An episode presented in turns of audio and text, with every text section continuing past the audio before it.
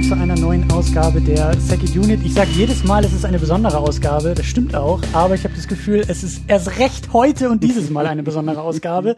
Mein Name ist Christian Steiner, ihr hört schon an den Mikrofon, dass es vielleicht ein bisschen anders klingt. Das liegt daran, dass ich gerade mitten in der Wiederaufführung sitze und die Wiederaufführung bei mir habe. Max und Christian. Hallöchen, ihr beiden. Hallo Christian, schön, dass wir mal sozusagen auf unserem Sofa bei dir Platz nehmen dürfen. und, und du im Sessel sitzt. Ja, hallo liebe Hörer äh, von Second Unit. Hallo Christian. Hi. Und Christian und Christian. So, ja, hallo Christian also, und Christian, ja, das genau. wird auch noch Also ich bin der Christian und du Max muss jetzt mal sagen, dass du Max bist. Ich bin Max. Naja, ja, du weißt. Ja, ja. Wer hier so zuhört und die Stimmen nicht zuordnen kann, denkt, hä? Ja, ich, wenn ich einen Podcast höre, denke ich auch, also abgesehen von den Stammsprechern, wenn ich irgendeinen Podcast auch neu höre, denke ich mir auch, okay, das war jetzt, ach keine Ahnung, ist auch egal, wie der heißt. Hauptsache ich höre die Stimmen und was die sagen. Heute ist aber erhöhter Schwierigkeitsgrad mit zwei Christians, die dabei sind. Ach so. Das ja, du bist Steini, würde ich sagen. Uff. Uff. Ja, Christian WA und Christian S. Genau. Oder wie, wie ich auf Facebook mit nur einem Freund heiße, Christian Wiederaufführung.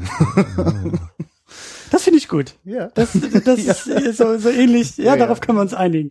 Ähm, ja, vielleicht erstmal noch so ein bisschen zum, zum Kontext. Also ich sitze tatsächlich hier auf der, auf der Couch der Wiederaufführung. Wir sind hier in Rostock. Wir sind hier mittendrin im Fischfestival. Mhm. Äh, vielleicht noch eine kleine nachträgliche Werbung dafür. Ähm, und zumindest ich bin auch ein wenig übermüdet. Ich glaube, wenn ich so in eure Augen guck. Woran liegt das? Du guckst doch nur Filme oder machst du was anderes auf dem Fisch? Oh, das war jetzt aber, oh, das war aber schön.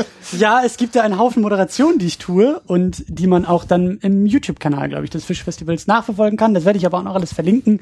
Ähm, darum soll es eigentlich gar nicht so sehr gehen, außer zu sagen, äh, Filmfestival. Und Filmfestival heißt auch immer so ein bisschen wenig Schlaf, viele Gespräche, späte Stunden und äh, ja, so ähnlich finde ich ist auch so die Stimmung, glaube ich, für für diese Runde. Ja, die Nacht war kurz, würde ich sagen. Die jetzt, also wir sind ja hier quasi gerade nach dem Frühstück haben uns ja hier gerade zusammengefunden und das ist schon ein bisschen sportlich, aber der Kaffee steht auf dem Tisch und ja. ist auch ganz ganz wichtig. Ja. Ähm, ja, und wir wollen über Fassbinder sprechen ein, ein, ja. Was ist in euch gefahren, Jungs?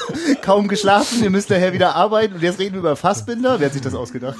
Ja, ich versuche das auch gerade ein bisschen zu rekapitulieren, wie wir eigentlich jetzt hier so in diesem Kontext gelandet sind. Ähm, ich glaube, das fing damit an, dass ich letztes Jahr ähm, im Open-Air-Kino in Berlin, ich glaube irgendwie das Auswärtige Amt oder irgendwie sowas, hat da was äh, aufgefahren, Sommerkino in, in Berlin halt, und da lief Angst, Essen, Seele auf. Mhm. Und äh, das war ein sehr, ich will nicht sagen, schockhafter Moment für mich mit Fassbinder, aber ein eindrucksvoller Moment.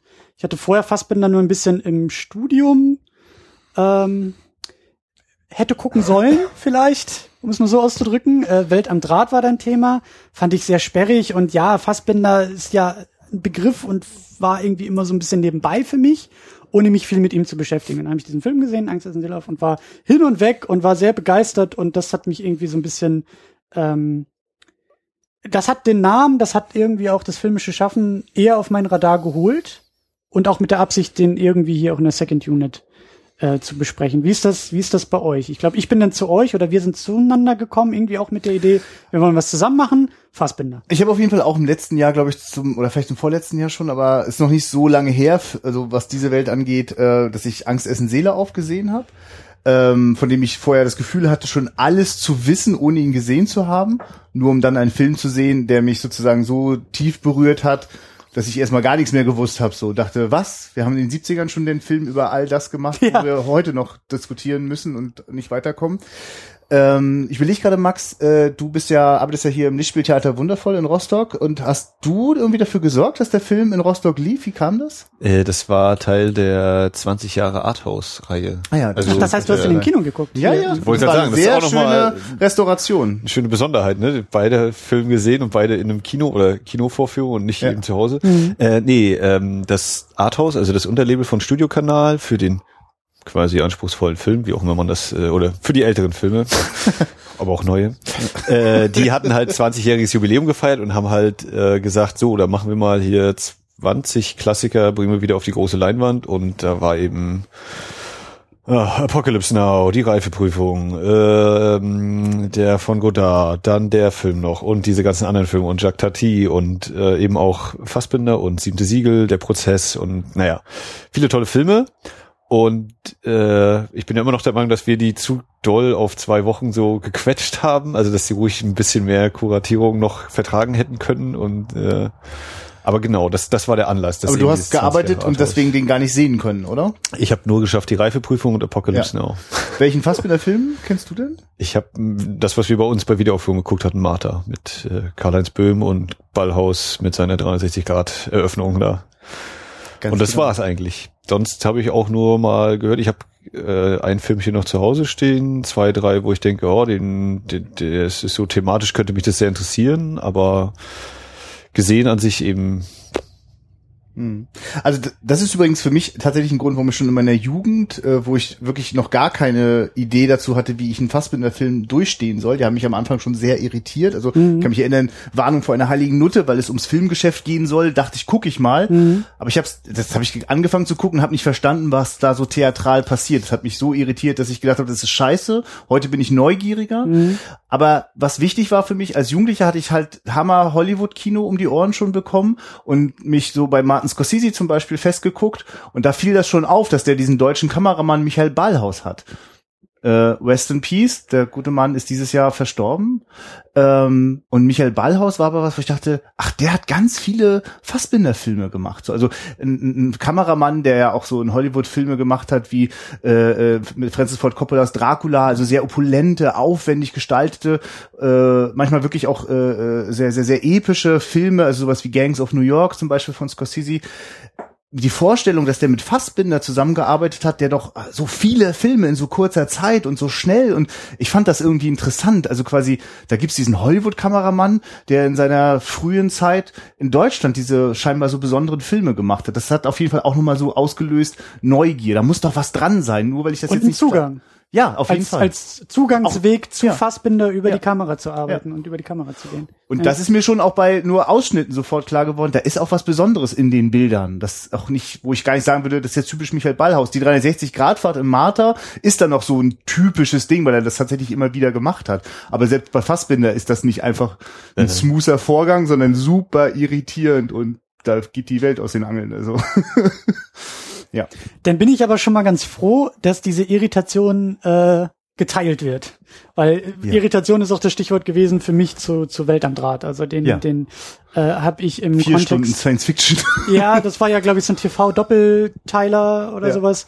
Ähm, den habe ich im Kontext von, von einem Science-Fiction-Seminar gesehen und dann eben auch eingerahmt von ich weiß gar nicht, was wir da noch besprochen hatten. Ich glaube Blade Runner und 2001 und und und also solch Schinken und dann kommt da auf einmal dieser Fassbinder und dann kommt da die, ja durchaus also sehr interessante Geschichte und auch auch auch zeitlich in diesem Kontext glaube ich auch irgendwie 70er oder mhm. sowas alles deutsche Produktion und ja. da steckt eine Menge drin so, aber es es war für mich irritierend und sperrig, mhm. irgendwie eine sperrige Erfahrung, die ich halt nicht ähm, also ich bin ja sowieso weg von Geschmacksurteilen, also mir ist es, ich sag ja nicht, der Film ist scheiße, mhm. aber ähm, das hat mich dann wieder so ein bisschen zurückversetzt. Das hat mich jetzt nicht so sehr eingeladen, mich dann irgendwie Fassbinder zu nähern, sondern das war dann tatsächlich die Erfahrung mit Angst, Essen, Seele, auf die du mhm. ja auch, Christian, so beschrieben ja. hast. Dieses Ding von, oh Gott, der Film ist irgendwie 30, 40 Jahre alt ja.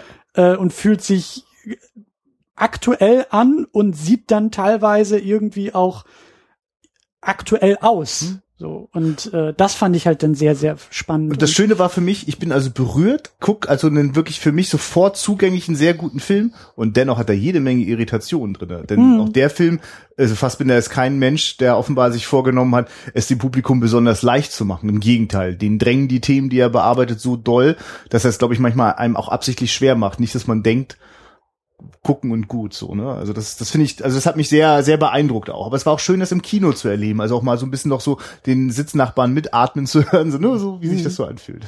Und was für mich auch interessant ist äh, ist dieser Kontext des deutschen Films. Also mhm. da bin ich jetzt ja auch seit ein zwei Jahren erst unterwegs und und genießt das eben ja auch so wie hier jetzt beim Fischfestival auch einfach mit mit äh, wirklich jungen Filmemachern zu sprechen und irgendwie auch zu erfahren, was die machen, wie die arbeiten, wie eben auch der deutsche Film, der jetzt irgendwie nicht nur äh, kein Ohrhasen und irgendwie Schweighöfer ist, sondern was der deutsche Film, was was da so los ist, was da Ja. so was da was da für ein Drang ist, was da erzählt werden will, was da gemacht wird, im Kleinen wie im Großen und dann aus dieser Perspektive auch nochmal diesen Fassbinder irgendwie erfassen zu können, der ja sehr, sehr wichtig für den deutschen Film war beziehungsweise ist, aber in einer ganz anderen Zeit geweg, äh, ge gewirkt und gelebt hat, die ich mir jetzt später erschließen muss, aber gleichzeitig versuche in diesen aktuellen Kontext zu setzen. Weil die große Frage bei mir im Kopf immer wieder umschwirrt, was ist eigentlich der deutsche Film? Was kann der deutsche Film? Was kann man hier irgendwie machen? Was, was wird hier gemacht? Und dann mal zu gucken, was wurde irgendwie auch schon gemacht. Ähm, ist für mich jetzt auch einfach so ein, so ein Zugangsweg zu diesem, Ja. zu diesem Fassbinder. Wie ist es bei dir, Max? Wie, wie näherst du dich Fassbinder aus einer historischen Perspektive oder? Äh, na, eigentlich näher ich mich ihm ja gar nicht groß. Wir hatten halt Martha besprochen. Was, äh, das habe ich mir ausgesucht oder du dir? Das weiß ich gar nicht mehr. Ich glaube, den hast du Ja. Also leichter. Ja, ich bin nur hier, weil Christian gesagt hat, wir machen heute eine Folge. Du hast vorhin gesagt, weil Christian Steiner kommt. Nee, ähm, hab auch, ja, wie gesagt, noch nichts weiter gesehen. Ich glaube, ich habe ihn als Vorurteil so ein bisschen als, äh, naja, so ein bisschen bemüht auch auf äh, anspruchsvoll drin und äh, ich glaube, da werden wir dann jetzt, wenn wir die Doku nachher besprechen, auch nochmal drauf kommen, dass ich noch gar nicht so den riesen Anreiz hatte, mich mit seinem Werk tatsächlich zu beschäftigen. Großartig. Mhm. Ähm, einfach A, weil es sowieso halt so viel überall gibt in den, in den alten Filmen zu entdecken und äh, also genug andere Filme so rum. Und äh, ja, ich hatte noch nicht dieses super Bedürfnis zu sagen, so jetzt muss ich den gucken und so, oder jetzt muss ich mal von mir die, ihm die, diese Lücke schließen oder so, was ja sowieso dann eher mehr so nach Arbeit klingt, als als ich gucke einen Film, weil ich, weil ich jetzt Bock drauf habe, weil ich Spaß haben möchte. Ähm, ja, also ich habe, glaube ich, nicht jetzt so dieses, oh ja, komm, lass uns Fassbinder gucken, äh, Verhältnis zu ihm da. Also, aber wenn ich ihn dann gucke, dann gucke ich natürlich auch, äh, nehme ich das auch alles ordentlich auf. Das ist klar. Also beim, beim zweiten Mal, wenn das dann kommt.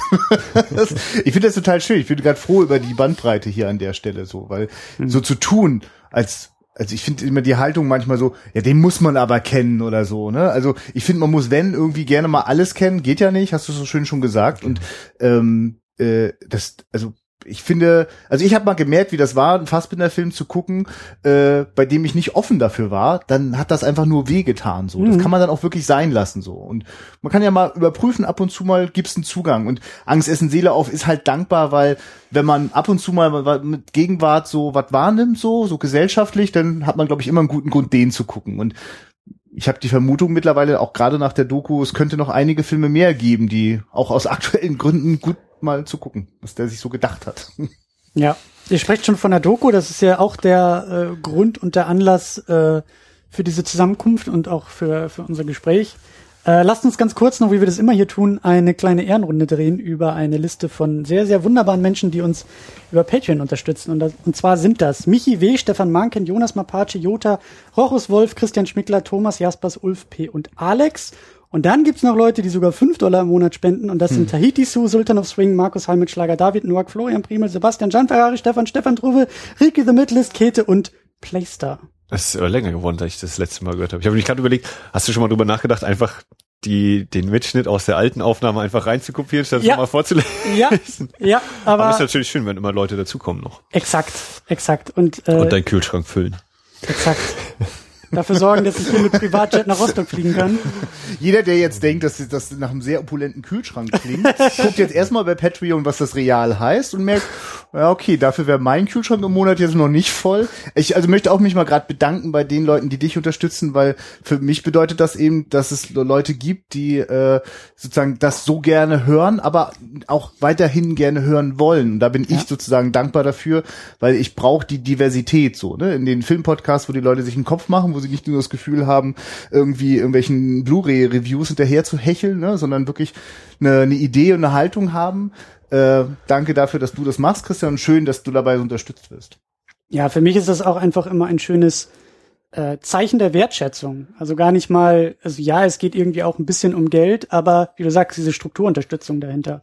Ja. So, und die kann man auch über digitale Geschichten Ja. wie irgendwie Teilen der Episoden und Liken auf irgendwelchen Plattformen machen, aber die kann man auch so zeigen. Also ich will es ja mal an der Stelle mal sagen. Also ich bin auch deswegen froh, dass du unterstützt das, weil du sorgst dafür, dass eine Reihe von deutschen Filmpodcastern sich ein bisschen näher gekommen sind. Also vieles, was vielleicht der ein oder andere Hörer mal so gemerkt hat, ist interessant, wer manchmal so zu Gast ist bei der Second Unit oder wie Christian Steiner bei anderen Filmpodcasts da ist. Das ist nicht so zufällig und das ist auch dank deiner Netzwerkarbeit so.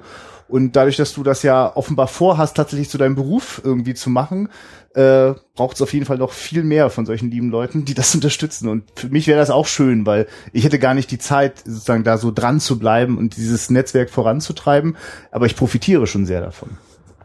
Ach, das ist schön zu hören. Das, ich werde rot, ich weiß gar nicht, was ich darauf sagen soll. Ja, nichts. Mach ja, weiter. Das, ich wollte gerade sagen, deswegen Lass sag das ich, unkommentiert stehen. Es sei denn, Max, du willst nochmal nachlegen und dir völlig fertig machen. hör auf. Ich kann das jetzt so nicht teilen. Es geht hier nicht um mich, es geht hier um eine Dokumentation, die wir geschaut Ich glaube, haben. Max hätte gern, dass wir Patreon noch haben und dann ganz Ja, viel ich, genau, ich wollte jetzt eigentlich so dieses, du Christian, unser Patreon ist nicht mehr, ne? Nee, genau, ist ja, nicht ja. mehr. da war ja das was. ist, das, äh, ich, es, es tut mir weh. Und wenn irgendwann nochmal mich mein Steuerberater, den ich noch nicht habe, fragt, was damit ist, ich möchte mich damit nicht weiter beschäftigen. Wir sind total unabhängig und ich habe ja das Glück, dass mein Kühlschrank schon eh voll ist. Danke. Alles gut. Sehr gut, ja. Ja, die Dokumentation, die schon angesprochen wurde. ja, sprich so die mal im an. Raum schwebt. Die heißt Fassbinder. Ja. Aus dem Jahr 2015.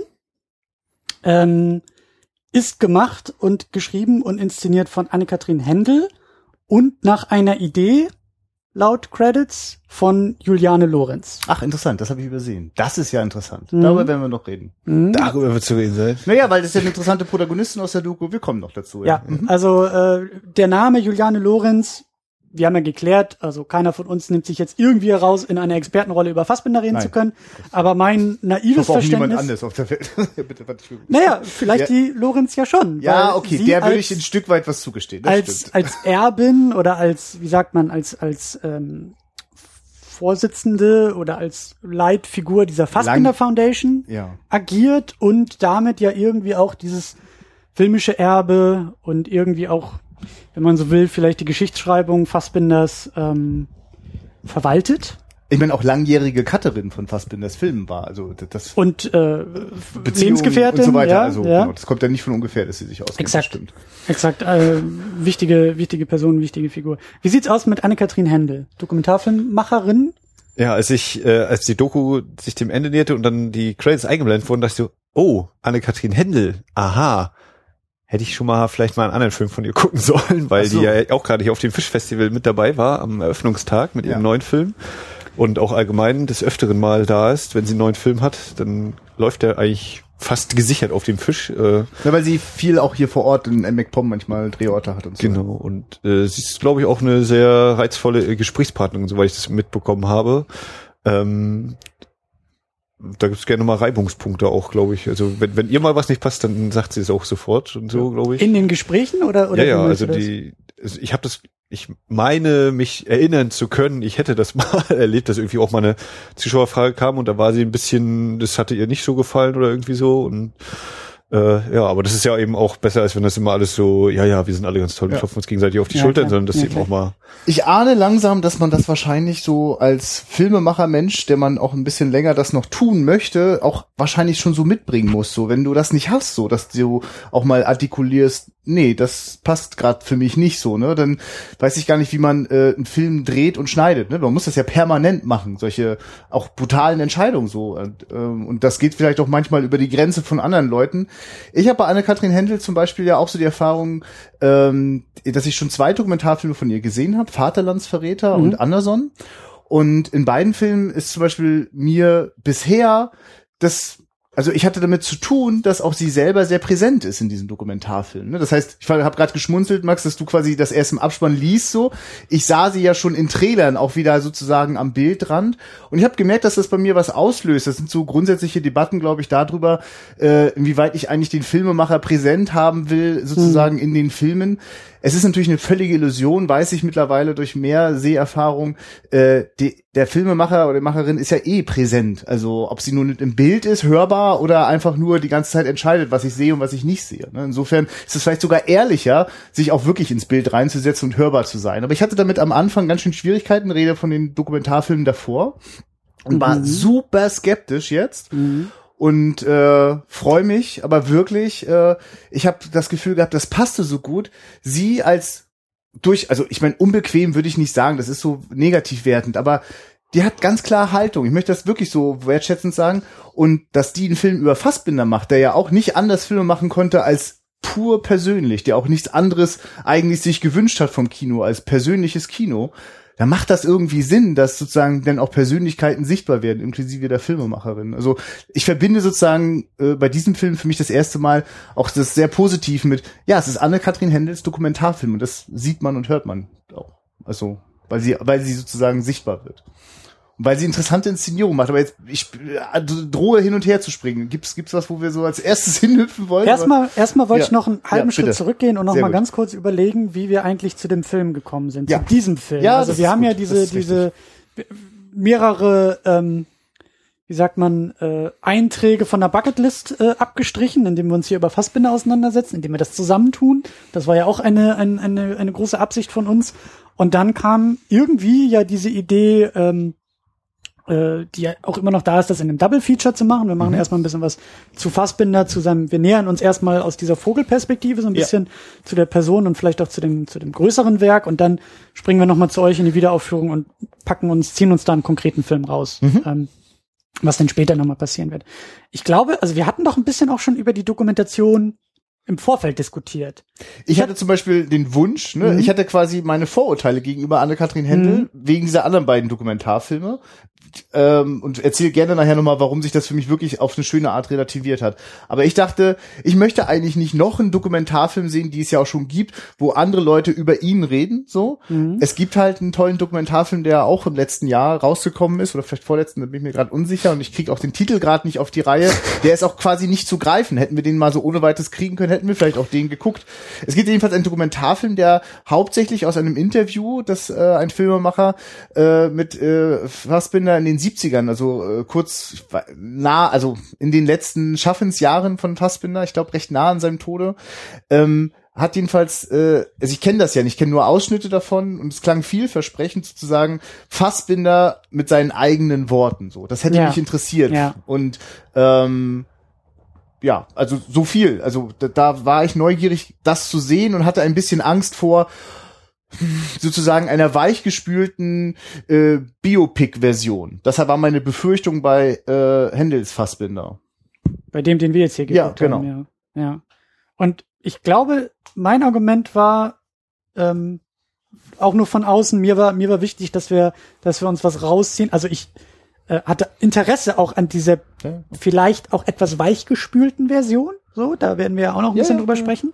Ähm, sozusagen die offizielle Geschichtsschreibung sich auch irgendwie vorzunehmen. Ja. Und das eben auch mit einem, ich meine, der ist ja auch relativ äh, jung jetzt hier, diese Dokumentation, 2015, ähm, vor kurzem gemacht und ich glaube auch relativ gut verfügbar, nachschaubar, so dass wir eben jetzt nicht nur hier im Ja. leeren Raum irgendwie diskutieren, sondern hoffentlich auch Leute dazu animieren, sich diese Dokumentation äh, Genau, er läuft vorher, eigentlich nachher- immer wieder mal im Fernsehen und dann auch meistens für einen Moment in den Mediatheken verfügbar, ja. Hm? Genau. Oder klar, könnt ihr auch bei Amazon bestellen. Machst du wieder Links mit? Auf jeden Fall. Alles klar. Ich habe ihn doch schon bei Amazon gefunden. Ja, ja, das super. Ist, ja, nee, also, ja.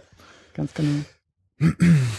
Ja, das ist das ja das Gut, man- und dann- also ja genau, das wäre die Ausgangsbasis und äh, ich freue mich sozusagen, wenn wir am Ende heute dann äh, quasi ja so ein Gefühl vielleicht für das Gesamtwerk bekommen haben, ob ausreichend oder nicht äh, und dann zu beschließen, wir wissen es wirklich jetzt ja noch nicht, welchen Film wir dann in der Wiederaufführung, ne, auch in dieser Dreierkonstellation uns reinziehen und besprechen. Bin schon sehr gespannt. Ja.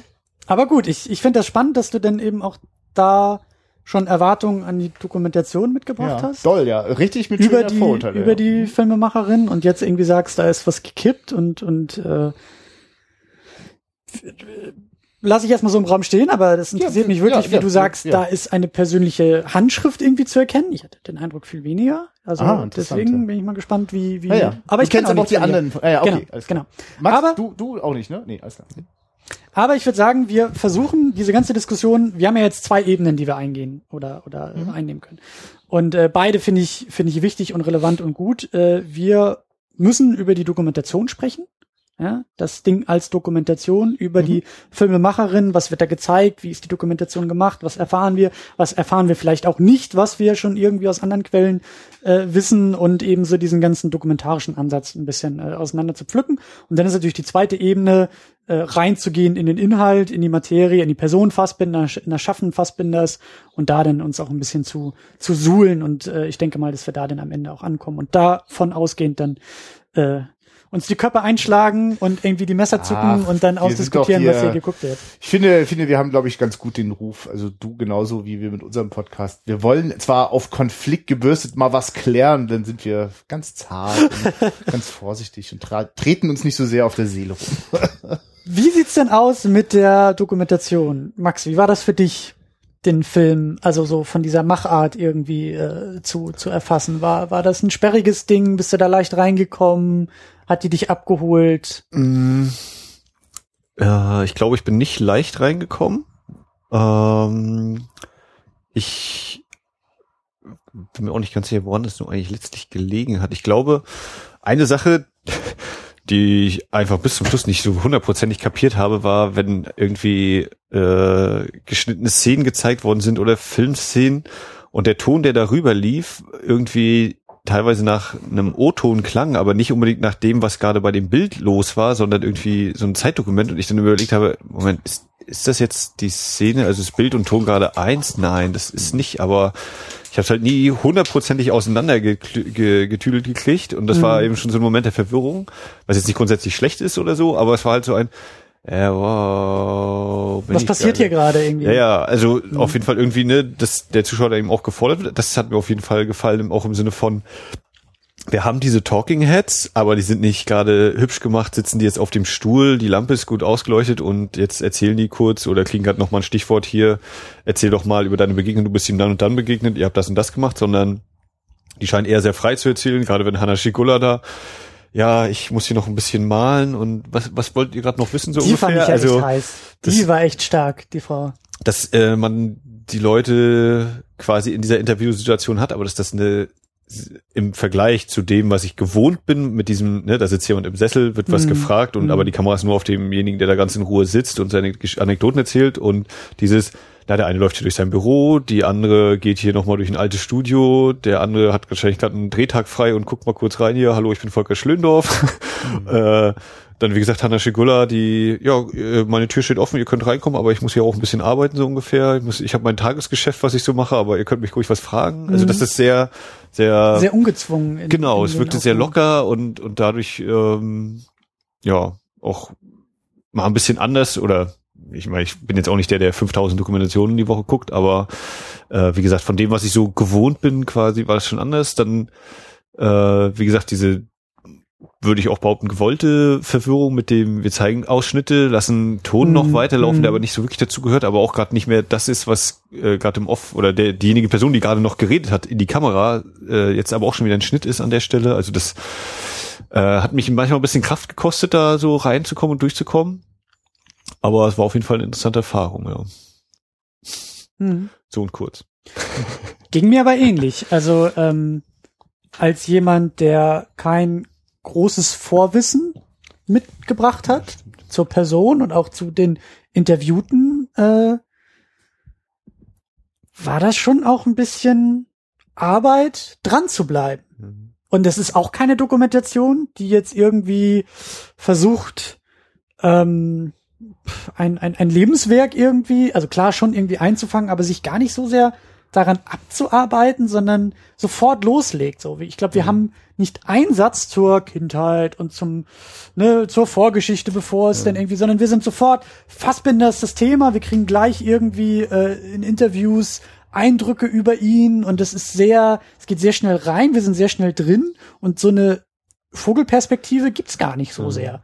Und der Film springt, also der Film ist sehr schnell dabei und äh, ich finde ganz besonders ähm, sieht man das, wie mit den Filmtiteln Fassbinders umgegangen wird. Also ich glaube, es gibt so zwei, drei Stellen, ja. in denen einfach immer nur in großen Lettern diese, diese Filmtitel auf ploppen, ohne Zeitangabe, ohne irgendwie äh, eine Bedeutung dieser Filme, sondern es sind die Titel. Und ich dachte mir, okay, äh, vielleicht ist die Doku gar nicht so sehr für mich, der jetzt sagt, ich tauche jetzt zum ersten Mal, ich steck mal so den kleinen C in dieses tiefe Becken Fassbinder, sondern für Leute, die schon viel drin geschwommen sind und vielleicht noch mal einen anderen Eindruck oder einen anderen Zugang haben wollen oder sowas. Aber für jemanden, der halt jetzt sich ähm, da neu reinwühlt, fand ich das schon sehr ähm, schwierig, da auch teilweise mitzukommen. Ja, war eine Herausforderung. Also genau, äh, fällt mir auch gerade wieder ein, ja, die, die Rammstein-Stücke, da habe ich immer so gedacht, ja, Rammstein habe ich auch immer gerne gehört mal. Aber so ganz erschließt Was macht das da jetzt? Warum, warum kommt jetzt eigentlich hier das Schneewittchen-Ding? Hä, Sonne? Äh, aber ich würde Genau, es gibt nicht diesen, diesen Einstieg von wegen Steckbrief Rainer, Ja. Rainer Fassbinder. Geboren, gestorben, Ja, bla bla genau. bla bla.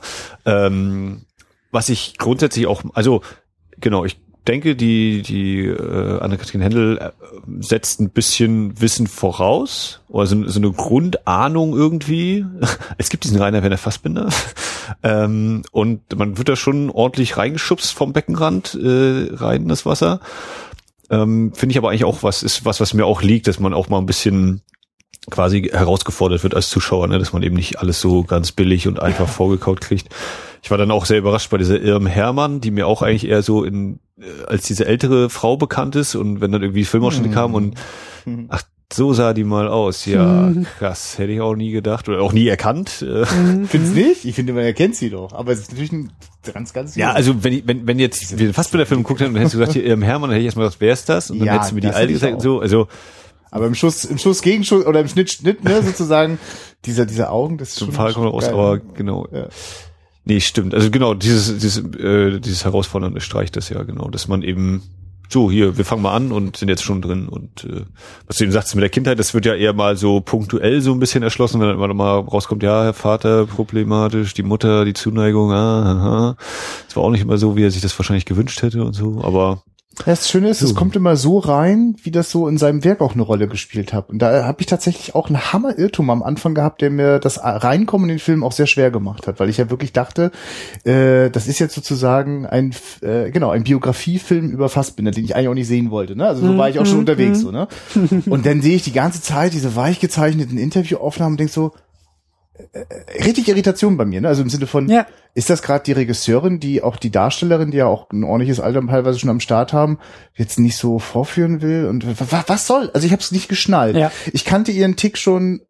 Das ist nicht nett. Äh, die Idee, die, die Konzeption. naja, also weil für mich, ich erkläre gleich, weil das für mich hier sehr viel besser aufging. In Anderson ist das auch so, dass sie ein, ein, ein Bühnenset errichten lässt, äh, das auch sozusagen das, was dort errichtet wird, auch eine Bedeutung für den Protagonisten hat geht um jemanden, der ich, ich mache sie fast jetzt gar nicht auf im anderen Film. Jedenfalls gibt's auch dort dieses Bühnenset-Setting so, was ja quasi auch in diesen ganzen Monitoren mit mit den reflektierenden Folien drumherum, äh, wo ja letzten Endes fast jeder auch mal irgendwie drin steht oder in der Nähe davon ist. Ähm, da- das, das war so, äh, okay, krass, also schon wieder so eine Konstruktion. Warum muss was drüber gebaut werden, wenn es hier um den Menschen geht? So, ich habe das also erst nicht verstanden. Und dann kommt mir das so nach und nach. Also erstmal geht's hier wirklich, es geht um den Film- und Theaterregisseur Rainer Werner Fassbinder. Aber das ist nicht ganz richtig, der Satz. Es geht darum, wie, äh, also wie hat sozusagen Rainer Werner Fassbinder, der Film- und Theaterregisseur, und wirklich nur der, äh, auf die Menschen, um die, äh, die er im kreativen Prozess getroffen und, und, und befeuert hat, ähm, wie ist es denen ergangen mit ihm? Es ist ein Film über die Menschen rund um Fassbinder. Und das war dann so, plötzlich ging mein Herz auf, weil plötzlich habe ich quasi die Menschen kennengelernt, um was das mit ihnen gemacht hat. Und dass wir sozusagen die ganze Bandbreite in jeder einzelnen Person haben von Danke, danke, danke für diese Erfahrung und oh Gott, oh Gott, oh Gott, oh Gott, hat der mich weit über jede Grenze hinausgebracht, vorgeführt, Mhm. fertig gemacht. Aber danke. Also, und ich habe tatsächlich gestaunt, dass der Film den Bogen hinkriegt. Vielleicht nicht ganz konsequent, weil es gibt dann doch immer wieder mal diesen, fast schon diesen Fan-Moment, der geile Fassbinder so. Das ist auch immer wieder so da, wo ich so denke, schade, dass es sich da an der Stelle so einfach gemacht wird.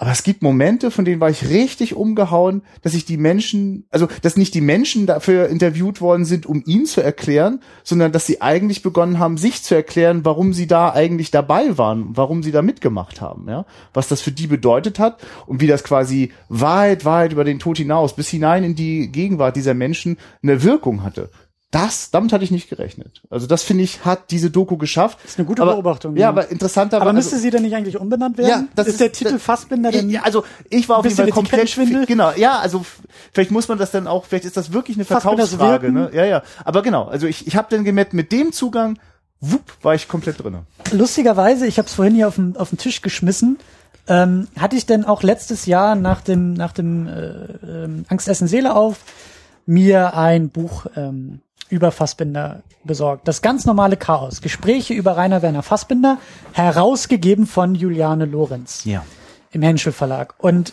habe ich jetzt auf der Fahrt nach Rostock auch endlich mal wieder reingeguckt. Das ist auch so ein On-Off, äh, eine On-Off-Beziehung mit diesem Buch. Schön. Äh, so weit bin ich auch noch nicht gekommen, wie man sieht. konnte aber, Rainer auch gut mit on off aber das Prinzip äh, habe ich da auch wieder gefunden. ah ja Das ist mir hier auch aufgefallen. Es sind auch Gespräche, die sie eben, ich weiß nicht, ob, ob äh, Lorenz die selber geführt hat. Ich glaube oftmals. Auf jeden Fall habe ich diesen Aufbau oder habe ich diese, diese, diesen Zugang Ja. zu Fassbinder in dem Buch halt auch wieder gefunden. Dass es halt eher darum geht, ähm, dass die Menschen über sich sprechen, die um Fassbinder herum wirkten oder Ja. mit ihm wirkten, in Wechselwirkung standen und dass es eben auch sehr stark dann um diese persönlichen Erfahrungen äh, ging und auch dieses Buch ähm, irgendwie so ein gewisses Vorwissen voraussetzt, war so mein Gefühl. Also diese, diese Erfahrung hier bei der Dokumentation, Max, du hast es so schön gesagt, äh, ins Becken gestoßen zu werden, hatte ich bei diesem Buch halt auch Ja. irgendwie.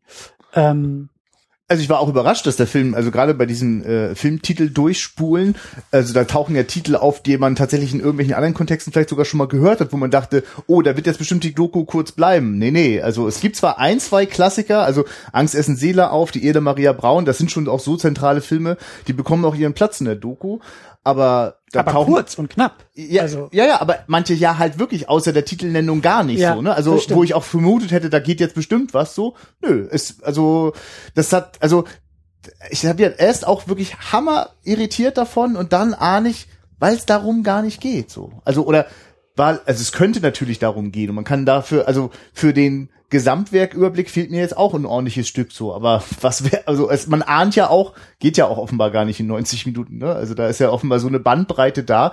Also ich hatte auch nicht mehr auf dem Schirm, dass also in der Theater kurz nochmal angeschnitten wird, geht ja nochmal so ein Fass auf. Klar, das, das passt da gar nicht rein, so, ne? Wie ging euch das so? Ich fand aber schon, dass der Film sich äh, trotzdem so diesen Biopic-Ding nicht so ganz verschlossen hat und schon sich so um so einen Bogen gemüht hat, so wo ich so manchmal das Gefühl hatte, oh, jetzt wird's aber auch echt hingeschoben. Also es gibt eine Sequenz, da finde ich sehr genial, wo ich das Gefühl habe, was hat ihn da bei Deutschland im Herbst so bewegt, so so so sozusagen lieber die Diskussion mit nackten Schwengel irgendwie äh, in, ins Zentrum zu setzen, als so zu tun, als könnte man darüber schon einen Film machen, was noch keiner verstanden hat. Eigentlich muss man erstmal mit seiner Mutti äh, darüber diskutieren, was nach dem Zweiten Weltkrieg alles nicht gemacht worden ist in Deutschland, ne, und warum das so wirkt, wenn man nichts macht damit. Ähm, das sozusagen ist total schöner Zusammenhang wird hergestellt, warum der dann auch einen Film wie die Ehe der Maria Braun macht, wo es ja auch darum geht, wie quasi alle so tun, als wäre nichts gewesen und dann Wirtschaftswunder, alles supi, ne? Das habe ich denn da zum ersten Mal verstanden durch wie wie Händel das quasi so zusammenmontiert hat, ne? Wie sozusagen das eine das andere bedingt hat. Da habe ich kurz mal was verstanden. Aber an anderen Stellen ist es so episodisch, da geht ja sogar unter, dass da quasi es geht nicht unter, aber plötzlich macht alles so Sinn. Da passt es auch, dass einer seiner letzten äh, Partner sich das Leben genommen hat und das ganz schön äh, geht kurz mal ein ganz schöner Abgrund auf und das, das hat aber alles sozusagen so eine, da wird so eine gewisse Soße drüber gekippt, die das so erträglich macht. Aber eigentlich sind da ganz schön krasse Widersprüche drin. So ne, das war so ein Moment, wo ich dachte.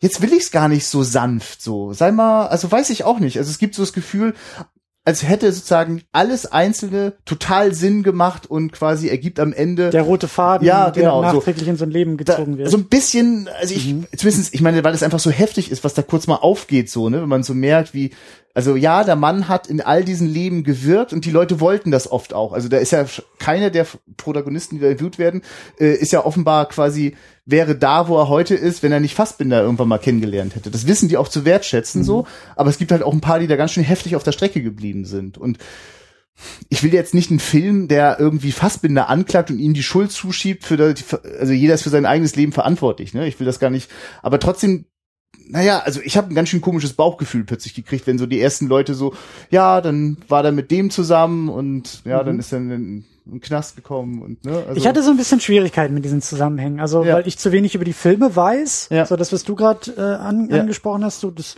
Deshalb da Zusammenhänge zu sehen und auch was ja. er eigentlich mit dem Film wollte, das ist, das ist irgendwie so über meinen Kopf hinweggezogen, einfach weil da zu wenig mir, der, mir die Doku auch zu wenig irgendwie dann zu ja. dem Film direkt gesagt hat. Ich wusste teilweise gar nicht so richtig, in welchem Jahr sind wir jetzt. Mhm. Eigentlich ist es jetzt sein fünfter Film gewesen oder sein 15. über den wir reden, so. Da, da bin ich halt noch unbedarfter gewesen. Ja, ja. Und an solchen Montagen war es wirklich auch so verschränkt, dass das jetzt auch nicht mehr sauber chronologisch war, sondern eher inhaltliche Beziehungen. Das mhm. stimmt schon. Das war schon heftig. Das muss man erstmal verdauen. Ne? Mhm. Also.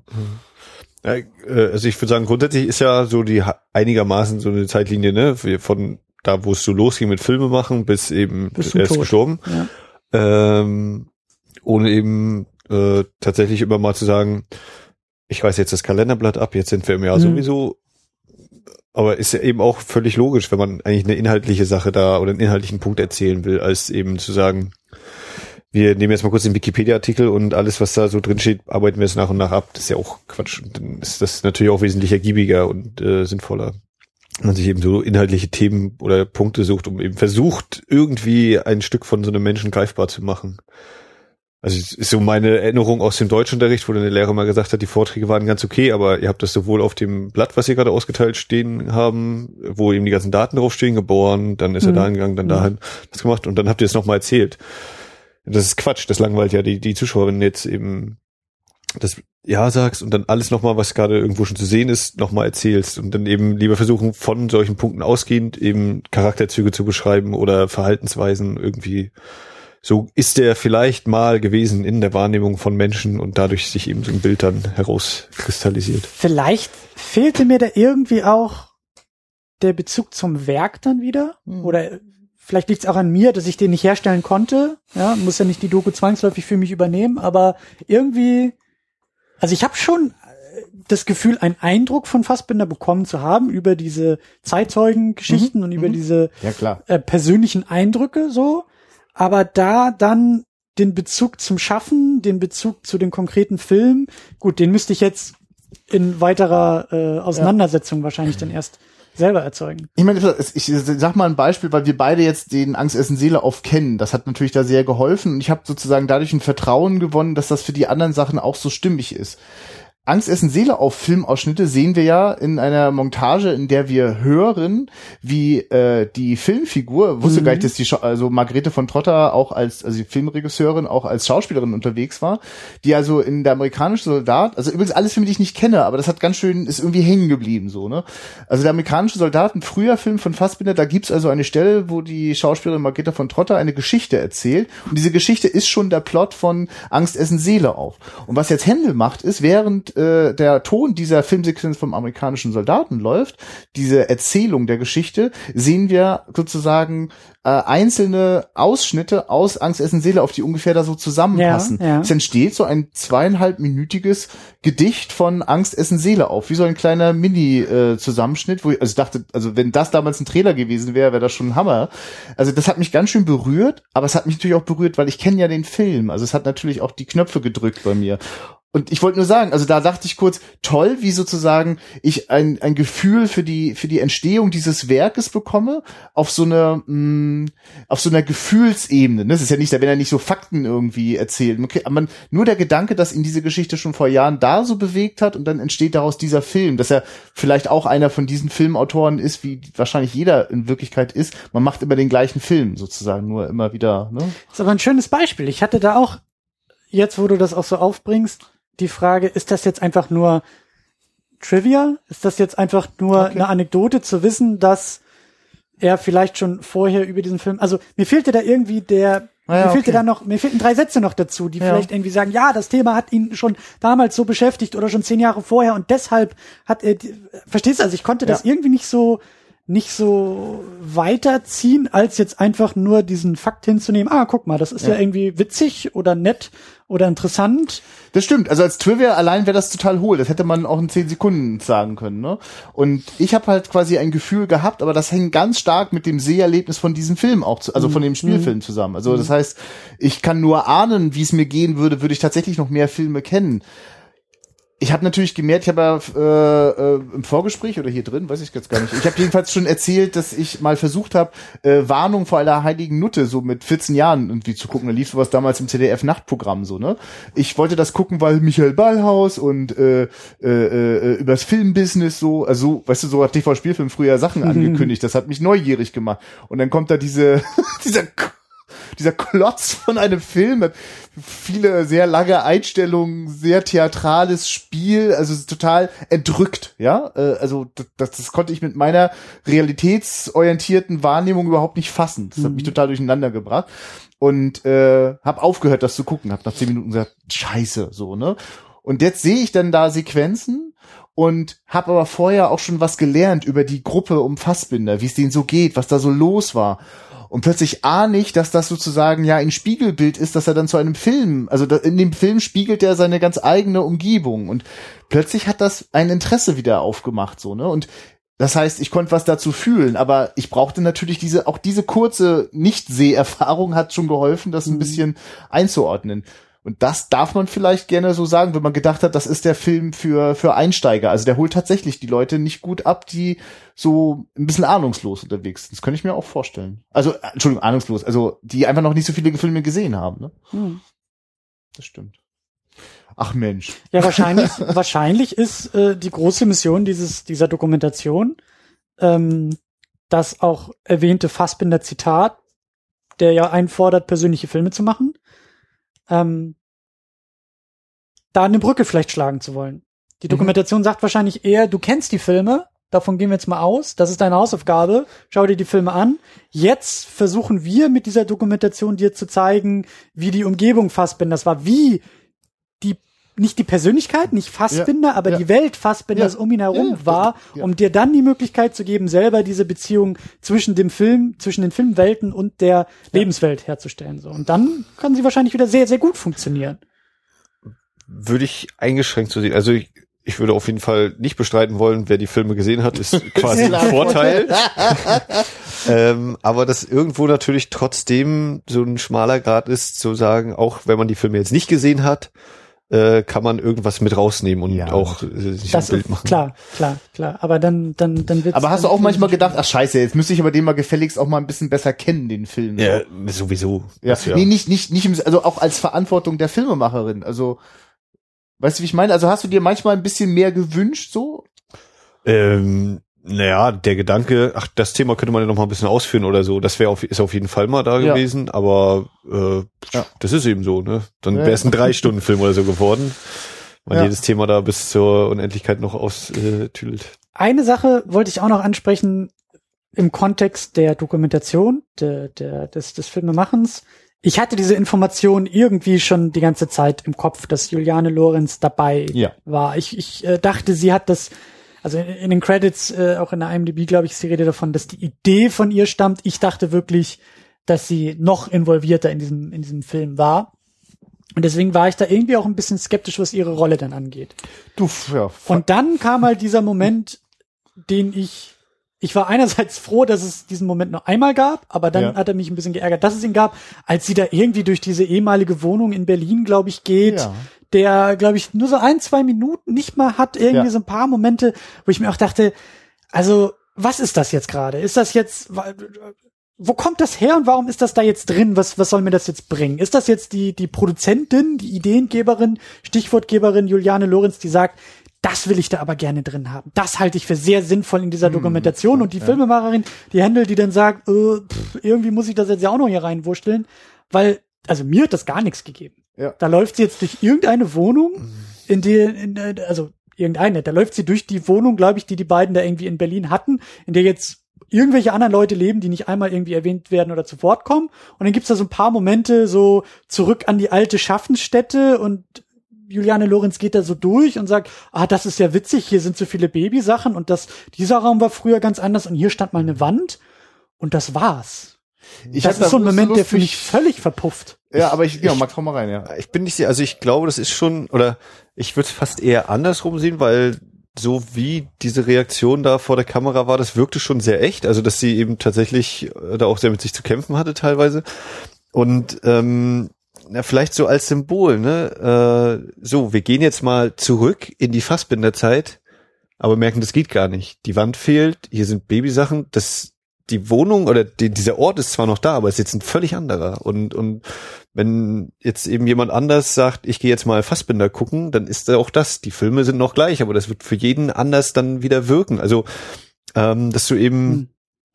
ja, die, die, diese Vergänglichkeit, oh, wie melodramatisch.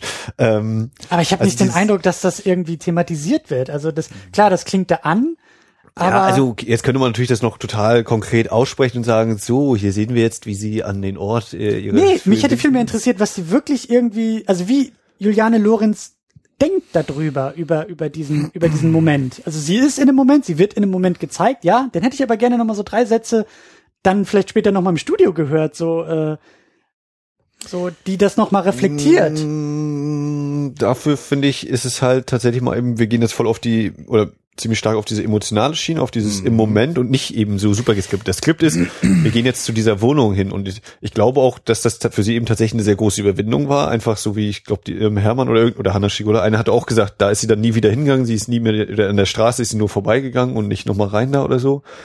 Ähm, Hm. Also ne, auch auch wieder quasi das Thema Aufarbeitung, etwas verarbeiten oder Also das, war quasi- schon die Cutterin, also das war schon eben die, die da nicht mehr hingegangen ist, weil sie ihn ja dort tot aufgefunden hat. Aber war nicht noch eine andere, die auch gesagt hatte, sie Ja, sind das dann stimmt. nicht mehr dahin oder das dort? ist auch richtig. oder mit dem, aber nur wegen mit dem der Sequenz jetzt, weil das Freund und vorher, so. Ja, ja. bevor sie drinne ist, sehen wir sie ja die Treppe hochgehen und dann kommt genau dieser Satz. Ähm, ne, also auch quasi da, das, das so, wenn man jetzt sagt, bei Fassbinders Film war auch eben das Thema nach dem Zweiten Weltkrieg, äh, ja, machen wir einfach weiter oder arbeiten wir es auch mal auf, ziehen wir mal irgendwelche Konsequenzen und könnte man eben auch sagen, so, der Fassbinder war tot und dann hat sie das eben beiseite geschoben. Also Hm. kann man verstehen. Ich glaube, das ist auch irgendwie verständlich, wenn man äh, Personen und Räume oder irgendwas miteinander assoziiert, dass man da jetzt nicht gerade super fröhlich ist, wenn man da nochmal hingehen würde. Aber das ist natürlich irgendwie, ne, so eine Aufarbeitung ist vielleicht trotzdem oder eine Wiederbegegnung ja trotzdem nicht völlig verkehrt ist. Ähm, dass das schon so ein Thema ist, was auch vorher in dem Dokumentarfilm schon anklang und deswegen durchaus irgendwie passend ist. Ich weiß nicht, Christian beißt sich die ganze Zeit es so ist, auf die es ist, Zunge. ich bin gespannt, wie du so, äh, also nicht wegen euch, sondern wegen dieser Szene. Ähm, da, ich weiß nicht, wie du so de, deine Tonnachbearbeitung machst, ob man jetzt auch, also sozusagen auch die Hörer gerade noch das Atmen von mir gemerkt haben. Ich, also es ist wirklich jetzt Rentalarm so. Ich gebe mir jetzt echt mal die Blöße und echauffiere mich mal so richtig, weil diese Szene ging mir so richtig auf den Sack und ich habe das Gefühl, das ist noch mal was anderes, was mich gestört hat, aber ich finde es interessant, dass du da auch drüber gestolpert bist, Christian. Äh, und äh, äh, habe gemerkt, dass ich mich wiederfinde in den Beobachtungen von Max. Und dann gibt's aber auch was, was mir wirklich richtig, richtig auf den Zeiger geht. Also wirklich, äh, vielleicht setzt, du schon Kapitelmarken, weil dann kann man das jetzt auch, glaube ich, die nächsten fünf Minuten überspringen. Nee, bitte, Ist, also das wäre, also ich tue es Also ich nicht, aber das wäre auch versteh- kein Grund, sie also- zu setzen. Hau raus. also was da, pass auf, was mir so richtig, richtig auf den Sack geht, ist, ich fühle mich so beschissen manipuliert. Also plötzlich taucht da eine Filmmusik auf, die ich vorher nicht wahrgenommen habe. Also nicht jetzt, also vorher gibt's ja auch mal Rammstein und sowas, ne? Aber plötzlich gibt's da so eine, da, da, da klimpert plötzlich was so, ne? Da will was in mein Herz so, aber das kommt einfach so mit dem Vorschlaghammer. Ähm, und das heißt, ich komme in so eine Sequenz rein. Also für mich ist das irgendwie glasklar so. Ne? Die geht also an den Ort, wo sie zuletzt mit Fassbinder gelebt hat. Da leben jetzt völlig andere Menschen. Die, mit denen hat sie gar nichts zu tun. Diese Wohnung ist einfach seit zig Jahren an andere Leute vermietet. Und jetzt hat Händel, jetzt ist für mich das Problem, was die Regisseurin da tut. Das ist eine so billige Motiv äh, äh, Manipulation des Zuschauers quasi an einen so an einen Ort, an den sie nie wieder hin wollte, kommt jetzt die Filmemacherin auf die Idee, lass uns da mal hingehen mit der Kamera. Also vielleicht war das auch wirklich die Idee von der Protagonistin. Das kann sehr wahrscheinlich sogar sein, wenn das die Ideengeberin dieses Projektes ist. Aber ich finde das einfach nur geschmacklos. Also das ist so, weißt du, jeder Traumatherapeut, der mal überlegen würde, ja, wollen wir uns da mal annähern so? Ja, gehen wir mal in die Wohnung und halten mal die Kamera drauf und mal gucken, was man dabei so fühlt. Ich finde das ekelhaft. Und ich verstehe auch nicht, warum das da sein muss, so, ne? Außer, dass da irgendwas läuft, was irgendwas hinbiegen will, was nicht hinzubiegen ist. Mhm. Die ist halt unterwegs, also die Protagonistin, und das verstehe ich auch, ich will dir das nicht zum Vorwurf machen, aber die ist halt unterwegs, diese Geschichte hinzubiegen, ne? Die, die Biografie von Rainer Werner Fassbinder ist ein einziges Auf und Ab mit jeder Menge Kollateralschäden. So wie das in meinem Leben genauso ist. Ich habe auch jede Menge Kollateralschäden angerichtet und ich bin sehr froh, wenn ich eines Tages tot bin, nicht einer eine Foundation gründet und sich bemüht, das alles glatt zu bügeln. Und ich finde das nicht okay, dass die Filmemacherin da so drauf einsteigt, weil ich muss doch jetzt Mitgefühl haben mit der Protagonistin, wenn die sich da so erinnert und ach, wenn das da fast wieder sehen will, die ganzen Babysachen. Also da schwingt so viel mit. Ich finde das nicht gerechtfertigt, das in so einer Doku so zu benutzen. Also, und ich verstehe, also, vor allem, weil das da wirklich so billig ist. Also, da kommt dann diese Musik, Klimper, Klimper, man wackelt so hinterher, es ist so ein Hauch Berliner Schule und ich scheiße. Also, das, das, das geht, also, ich, verstehe auch wirklich nicht, warum das da ist. Also, weil ich finde, dass sie in den anderen Sequenzen sehr schön sich überlegt hat. Ja, Volker Schlöndorf kriegt sein großes Bühnensetting, da kann er dann rumschwadronieren, wie er eh immer rumschwadroniert. Ähm, und das ist dann irgendwie passend so. Dann kriegt er quasi auch eine Bühne und man kann zwischendurch auch mal vielleicht wirklich mal kurz lachen und sagen, Schlöndorf, halt einfach die Fresse, du hast das einfach nicht geschnallt. Aber ähm, dass dann äh, äh, sozusagen wir Hanna Schigula quasi, die ist halt einfach komplett gut äh, äh, verortet und hat sich einfach gut eingenordet. Die hat, glaube ich, viel für sich getan. Die sitzt halt da und malt so ein bisschen, während sie erzählt und sich erinnert. Die ist ganz bei sich so, Ja. ne? Und, und die Filmemacherin Händel ist da so genial und clever, daran auch nichts zu ändern, sondern das ist halt das Setting und das nimmt die so an. Ich verstehe es nicht, was sie bei dieser anderen Sache geritten hat, außer dass ich das gar nicht bemerkt habe, dass diese Katharin quasi als äh, äh, äh, Ideengeberin auch drin ist, weil sie hat ja auch diese andere unglaubliche Aufnahme, wo sie da irgendwie nur so im Spiegel durchs Fenster dreimal um die Ecke irgendwie so da so sitzt und sich erinnert und erzählt. Wisst ihr, welche Einstellung ich meine? Vielleicht verdrehe ich jetzt auch Protagonisten in dieser Aufregung, aber es war einfach so, äh, ich da, da ist tatsächlich, da läuft noch mal was im Hintergrund, was mir so unterschwellig ein komisches Gefühl macht, so was mich also auch über diese Szene stolpern lässt. Also ich glaube, dass die beiden ganz schön gut wissen, warum das da so drinne ist, so ne.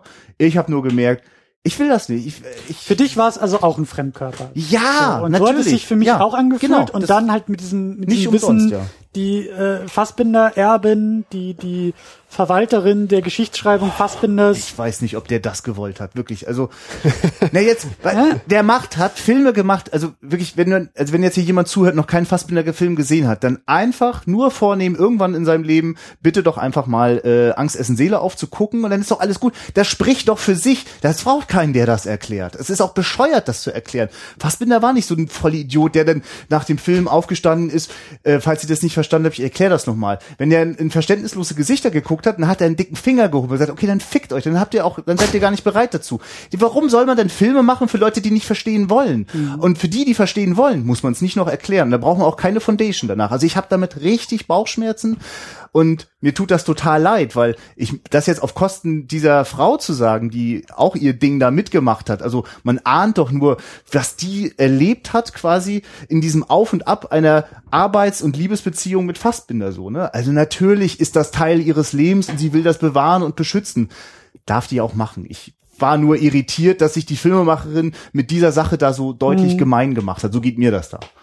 Und ich wäre jetzt wirklich geil. Ich hätte richtig Angst, wenn jetzt Anne-Kathrin daneben sitzen würde hier, um darauf zu reagieren. Weil ich glaube, dann würden noch mal die anderen zehn guten Gründe kommen, warum sie das so gemacht hat. Aber für mich nicht einfach zu gucken. So. Jetzt kannst du wieder ein Kapitel setzen. Das ist, das ist das Hauptkapitel dieser, dieser Nee, ich mache das ja auch wirklich Podcast. selten. Ich traue mich das ganz oft nicht, weil man sich damit auch auf sehr dünnes Eis begibt und ja vor allem sichtbar wird, wie man selber so unterwegs ist. Aber das war doll an der Stelle so. Und da, als du jetzt auch gesagt hast, dass du da irgendwie drüber gestolpert bist, merkte ich, jetzt muss das mal raus. Ja, ähm, ich will mich eigentlich auch gar nicht so sehr an Juliane Lorenz reiben. Ich weiß zu wenig von ihr. Ich habe Ja, den Eindruck, dass sie, glaube ich, auch irgendwie umstritten ist oder oder naja, sie Das hat polarisiert halt schon, auf jeden Fall. Ja, keine und, Frage. und, da kann und man sehr unterschiedlicher Meinung sein. um vielleicht das Gegenargument auch aufzumachen, weil du jetzt auch gerade eben gesagt hast, so diese diese Fassbinder Foundation, die es da halt gibt, die sich ähm, um sein filmisches Erbe kümmert, die eben wahrscheinlich diese Dokumentation ja auch irgendwie mitbetreut hat und und äh, jetzt hier auch dieses Buch, was sie da mit herausgegeben hat.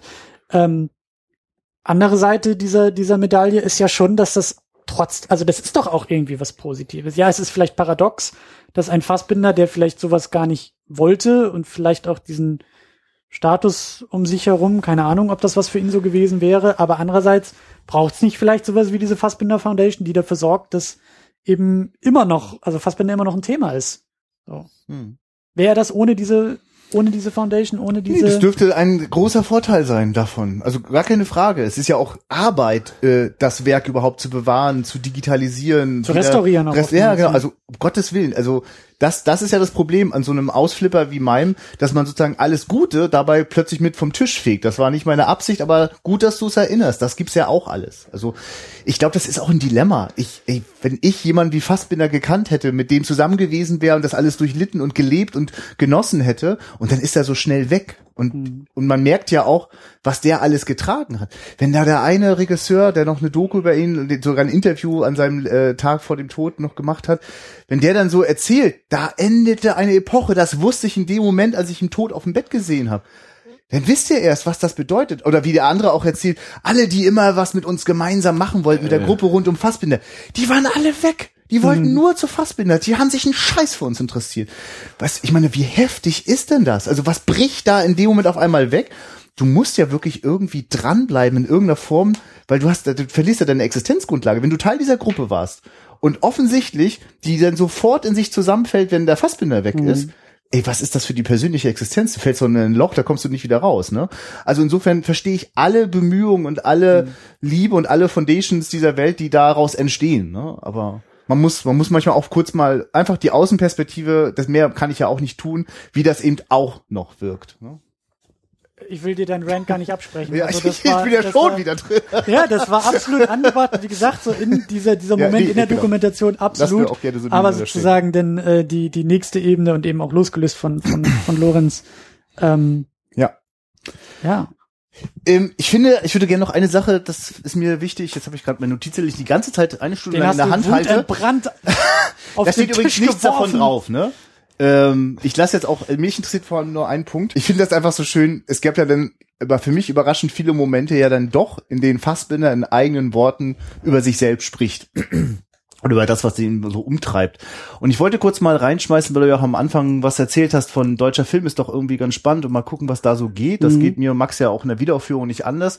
Wir machen das manchmal wirklich gerne, einfach ganz tief, scheinbar auch so mit so einem Gefühl von, vielleicht greifen wir jetzt sogar ins Klo, aber lass uns mal dieses alte Ding mal rausziehen, um irgendwas über deutsche Filmgeschichte zu verstehen, was nicht schon in Büchern so zu Tode erklärt wird, sondern was wir noch mal erleben können. So einfach dran reiben auch.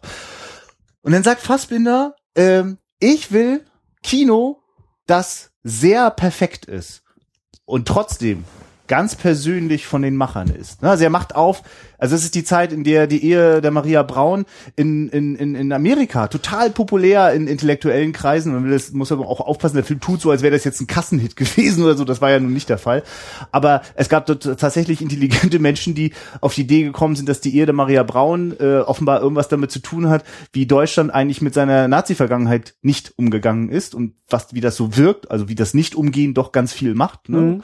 Und dann äh, äh, äh, er hat da vor allem dadurch ist es hat das geklappt, weil also ich kenne Ausschnitte von die Ehe der Maria Braun, der sieht wirklich ganz schön geil aus. Also das ist Michael Ballhaus Oh, gute Frage. Vielleicht auch nicht. Vielleicht ist es auch jemand anderes. Aber das, das ist ein dicker Film mit, mit aufwendiger Ausstattung und so weiter. Ihr wisst, ihr müsst nur gucken, wenn bei den Academies seit Jahrzehnten, was da den Auslands-Oscar gewinnt. Das sind immer die Dinger, die, wo die Ausstattung stimmt und wo am besten noch so ein bisschen Historie und wenn noch ein Hakenkreuz dabei ist, perfekt. Oder ein Judenstern. Jedenfalls, wenn ähm, das also so einen Erfolg macht, merkt er, ach so, so kann ich sogar noch mehr Menschen erreichen. Und jetzt möchte ich, dass alle Filme so gut sind, aber ich trotzdem noch sehe, wer den gemacht hat. Und ich finde, das ist ein Anspruch, äh, der darf heute, finde ich, genauso formuliert werden. Den, also den hab ich auch heute noch ein deutsches Kino. Oder dass es persönlich ist. Ja, genau, dass es persönlich, aber auch verdammt nochmal gut ist. Und ich habe immer das Gefühl, entweder oder. Es tut mir echt leid. Ich kenne ziemlich geile, unabhängige Filme, denen leider doch ein Stück fehlt, damit sie die große Leinwand auch gerechtfertigt äh, nutzen, ja. Ähm, und dann sehe ich unglaublich fett produzierte, hohle Drecksscheiße. Das, also das ist natürlich jetzt sehr verallgemeinert, aber ich wollte einfach nur daran erinnern, dass Rainer Werner Fassbinder da in den 70ern oder 60ern da schon so eine Idee vom deutschen Kino formuliert. Das fand ich spannend. Das ist total spannend, das von dir so zu hören, weil mich das, glaube ich, damals bei Angst essen Seele auf so fasziniert hat. Ja. Also dieses, wie gesagt, unbedarft, aber die Frage, wo, wo, wo kam, wo kommt dieser Film bitte her? Was ist passiert in der Zwischenzeit, dass, also, warum fühlt der sich so isoliert an? Warum sehe, warum habe ich jetzt nicht das Gefühl, dass in der Gegenwart, dass ich, dass ich sehe, wo die Gegenwart herkommt, indem ich zurückspringe auf Fassbinder 30, 40 Jahre davor und sagen kann, ah, guck mal, was da geleistet wurde, sehen wir heute immer noch und hat eine Tradition und ich kann auf einmal einen Kontext mhm. aufmachen, sondern es wirkt auf mich eben wie so ein Bruch. Es wirkt auf mich wie etwas, ich sehe da etwas in der Vergangenheit, wie es damals gemacht wurde und vermisse ganz, ganz viel davon in der Gegenwart. Und das hat ja. mich auch so, so ein bisschen, ich will nicht sagen, nicht wachgerüttelt, aber das, das, hat mich echt gekriegt zu sagen, okay, ich muss mir diesen Fassband jetzt wirklich mal angucken. Ja. Weil das gefühlt Forderungen sind, die heute immer noch ans Kino gestellt werden oder auch an, an einen ja. deutschen Film gestellt werden, die da vielleicht auch gestellt wurden und an dem man sich eher aufgerieben hat und die vielleicht in Erfüllung gegangen sind, eher in Erfüllung gegangen sind oder zumindest eine Absicht waren und irgendwie heute gefühlt weg sind oder vergessen wurden oder keine Ahnung. Und dass dir das als so eine singuläre Überraschung vorkommt bei Angst essen Seele auf, das geht mir nicht anders. Es gibt glücklicherweise schon noch zwei, drei Beispiele, wo da auch noch was geht in der Zeit, aber und auch heute natürlich. Das wäre wirklich eine fiese Generalisierung sonst, aber ähm, ich finde, die Antwort ist in fast äh, in, in der Doku auch noch mit drinne, warum das eigentlich so ist. Und das ist für mich, wenn Schlöndorf erzählt, wie das bei Deutschland im Herbst war, also eine Gemeinschaftsproduktion mindestens von Alexander Kluge, Volker Schlöndorf und Fassbinder. Ich weiß nicht, ob noch jemand weiteres dabei war. Ich kenne den Film auch nicht, kenne immer nur die gleichen Ausschnitte, die auch hier wieder die gleichen waren. Aber dass also ähm, sozusagen, wenn Schlöndorf sagt, wie der sich erschrocken hat, als Fassbinder sein Ding gezeigt hat. Und das war ja wirklich sein Ding und noch ein anderes Ding und dann, was er einfach gedacht hat, was ich jetzt mache. Ich mache hier nicht so einen geleckten, äh, fabulierten Scheiß, ich mache richtig direkt. Ich äh, mache ein Telefonat und ich mache äh, genau, also ein Gespräch mit meiner Mutti. Was anderes ist quasi dieser Kurzfilm nicht und zwischendurch kratzt sich äh, Rainer Werner Fassbinder am Sack so. Ähm, und dann sagt Schlöndorf, das geht ja gar nicht. Er hat sogar sich getraut zu sagen, was er wirklich gedacht hat, nämlich das macht den Film ja sogar kaputt. Das macht unseren Compilation-Film kaputt, wenn das da drinne ist. So. Ja, Alexander Kluge war derjenige, den den heute immer noch jeder seltsam findet, wenn der sein sein sein Nachtprogramm äh, äh, fährt, so ne, weil keiner versteht, was die Interviews sollen, warum da diese Experimente fährt. Der hat noch gesagt, na das ist es doch, darum geht's doch so. Und deswegen war ich vorhin so wütend über Volker Schlöndorf, der sich wirklich viel Mühe gegeben hat, das, was seine Elterngeneration nicht auf die Reihe gekriegt hat, mit der Erfahrung des Zweiten Weltkriegs und der, des Nationalsozialismus etwas zu machen, aktiv. Der hat sich sehr gemüht, der hat auch wirklich gar nicht so schlechte Filme gemacht, der junge Törles. Aber das Problem ist, dass der einen so unfassbaren Stock im Arsch hat, das ist auch nicht seine Schuld, der kann gar nicht anders. Aber weil Volker Schlöndorf quasi sowas wie Fassbinders äh, Schwänze doof finden muss, weil das so ist, weil ich auch vielleicht erstmal dachte, was soll denn dieser Schwengel da, ähm, hat das dafür gesorgt, dass sozusagen das Ausnahmen geblieben sind. Und vielleicht, ich, ich, ich weiß nicht, ich weiß nicht, ob ich den Punkt machen kann, ob das, ob das zu polemisch ist, aber quasi, es ist wirklich schwanzloses Kino, was uns passiert. Und damit meine ich nicht, das ist keine männliche Perspektive, sondern einfach so die Lust daran, es auf den Tisch zu legen. Äh, wisst ihr, wie ich meine? Also sich, also sich nackig zu machen, auch mit dem, was einen so persönlich so umtreibt. Und das ist dann eben nicht nur die Nacktheit im Körper, sondern auch in dem, in den Gedanken. Das, verstehst du? Mhm. Die Fassbinder-Generation hatte alle Eltern, die das irgendwie gar nicht so schlimm finden mussten, was im Zweiten Weltkrieg passiert ist. Sonst könnten, hätten die alle tot umfallen müssen. Und viele haben sich ja auch umgebracht nach Ende des Zweiten Weltkriegs, weil das geht ja eigentlich nicht. Und wenn die Mutti sagt, jetzt komm mir nicht mit deiner Demokratie, dann bin ich auch komplett in der Gegenwart, weil das Thema ist bis heute da. Und bis heute sehe ich Filme, Berliner Schule kotzt mich manchmal so an, weil die auch nicht rauskommen aus dieser Trägheit und Tranigkeit. Sie kriegen es nicht auf den Tisch gepackt. Sie haben eine ganze Kunst daraus gemacht, etwas nicht zu sagen. Etwas quasi ständig mit einer Steadicam hinter den Hinterköpfen der Protagonisten hinterherzufahren. In der Hoffnung, wir Zuschauer leisten das, was sie selbst nicht schaffen, zu verstehen, was geht eigentlich gerade in uns vor. Und äh, Rüdiger Suchsland, deswegen freue ich mir einen Arsch ab, dass Max und ich den, äh, Max organisiert das gerade, dass wir Rüdiger Suchsland, einen äh, Dokumentarfilmer und Filmkritiker vor allem, äh, äh, zu Hitlers Hollywood befragen können, weil der ist da auf der Spur. Ähm, und da auf der gleichen Spur wie der Autor Siegfried Krakauer, der schon drüber nachgedacht hat, was können eigentlich die Filme über das erzählen, was wir, was sozusagen in unserem Unterbewussten als Menschen ist. Und der kam auf die Idee, die Filme der Weimarer Republik und die Filme des Nationalsozialismus danach zu untersuchen. Was erzählen die auf einer äh, subversiven, also nicht mhm absichtlichen Ebene eigentlich noch mit? Was für ein Gemüt ist in uns rumgegangen?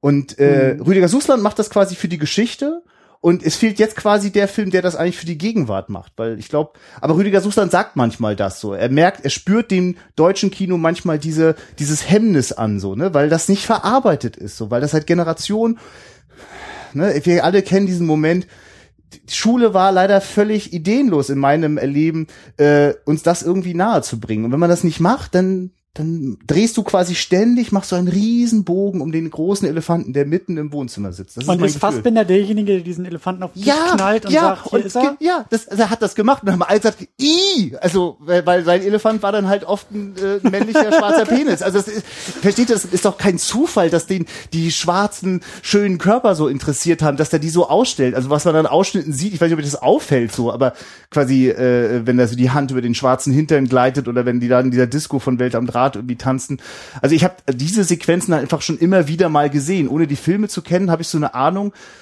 ja, da gibt's einen Fetisch bei Rainer so, aber da gibt's auch noch so ein bisschen mehr. Also ich, ich merke gerade so, Angst essen Seele auf ist sehr hilfreich. Wenn man den kennt, hat man so eigentlich schon fast alles einmal gesehen, was den so bewegt. Und ja, wer weiß, was du noch entdeckst, wenn du die anderen Filme guckst. Ja, dann platzt wahrscheinlich mein Gehirn. Ich habe das vorher im Vorgespräch so gesagt.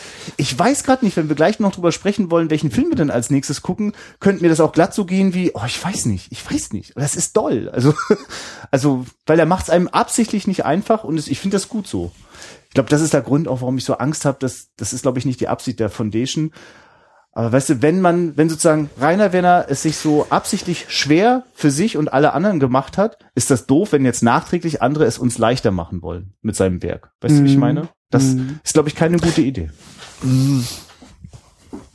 Das ist nichts mit leichten Zugang. Das muss man sich erarbeiten. Punkt. Und wenn du das nicht, wenn man, wenn ich das nicht ja. will, dann lasse ich das auch bleiben. Das ist okay. Ich kann doch auch tausend andere gute Filme gucken. Aber äh, würdest du denn sagen, dass es okay ist, wenn man so Vorschläge macht, wie man sich dem annähern könnte?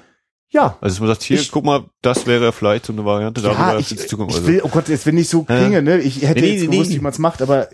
Aber ist da nicht auch so ein bisschen das Problem, ähm, ähm, Nee. Typische, pass auf, ich muss das Problem erstmal finden und formulieren können. Das Problem der typischen Geschichtsschreibung und eben jetzt auch mit so einer Foundation im Rücken, äh, Fassbinder ist der Rebell, der wirklich da sein Gemächt auf den Tisch knallt und sagt, ich will, dass ihr euch da im Kinosessel unwohl fühlt ja. und ich will hier ja. was äh, äh, bewirken und veranlassen und ich will hier wirklich mal, ich bin der Rebell. So wird er ja auch oft dargestellt, dann auch in den Gesprächen. Ja. Und das Problem ist, dass der Rebell jetzt aber wieder Teil des Systems wird, weil das System sagt, oh, Fassbinder, der große deutsche Filmemacher, internationaler Erfolg und jetzt die Geschichtsschreibung einsetzt und halt rückwirkend ihn in eine andere Position stellt, beziehungsweise aus ihm und seinem Erbe und seinem Schaffen eine Ikone macht, die sagt, ja, ne, am liebsten hätten wir, also wir haben es eigentlich schon immer gewusst, dass der Fassbinder da was ganz Tolles macht. Und der ist ganz, ganz wichtig gewesen fürs deutsche, für, für den deutschen Film.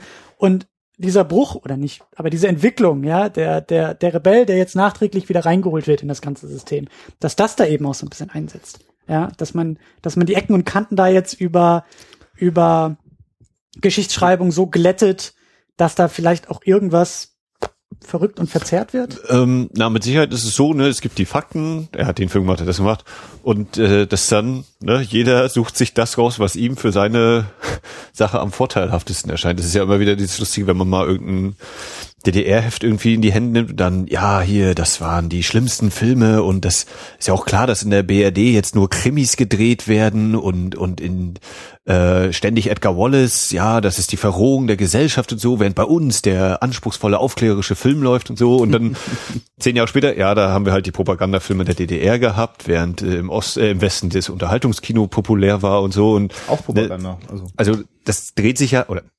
Geschichtsschreibung. Geschichtsschreibung wird ja auch immer wieder. Es gibt immer die, die Sachen, so. die Fakten, dann da ist es immer sehr schwer dran zu rütteln oder war es lange Zeit schwer dran zu rütteln an Fakten. Weißt du, ich, das behalt bitte gedacht, ich muss das einwerfen, weil das ist so lustig. Gestern hat Christian die zweite Clickbait-Talkshow moderiert, wo es quasi darum ging, in Filmen wie Trust und dann war vor allem für mich am Ende eins klar, das mit den Fakten kannst du dir gleich mal sonst wohin schmieren. Welche Fakten? Das ist alles subjektive Wahrnehmung und man wünscht sich, dass das manchmal einfach einen Fakt gibt.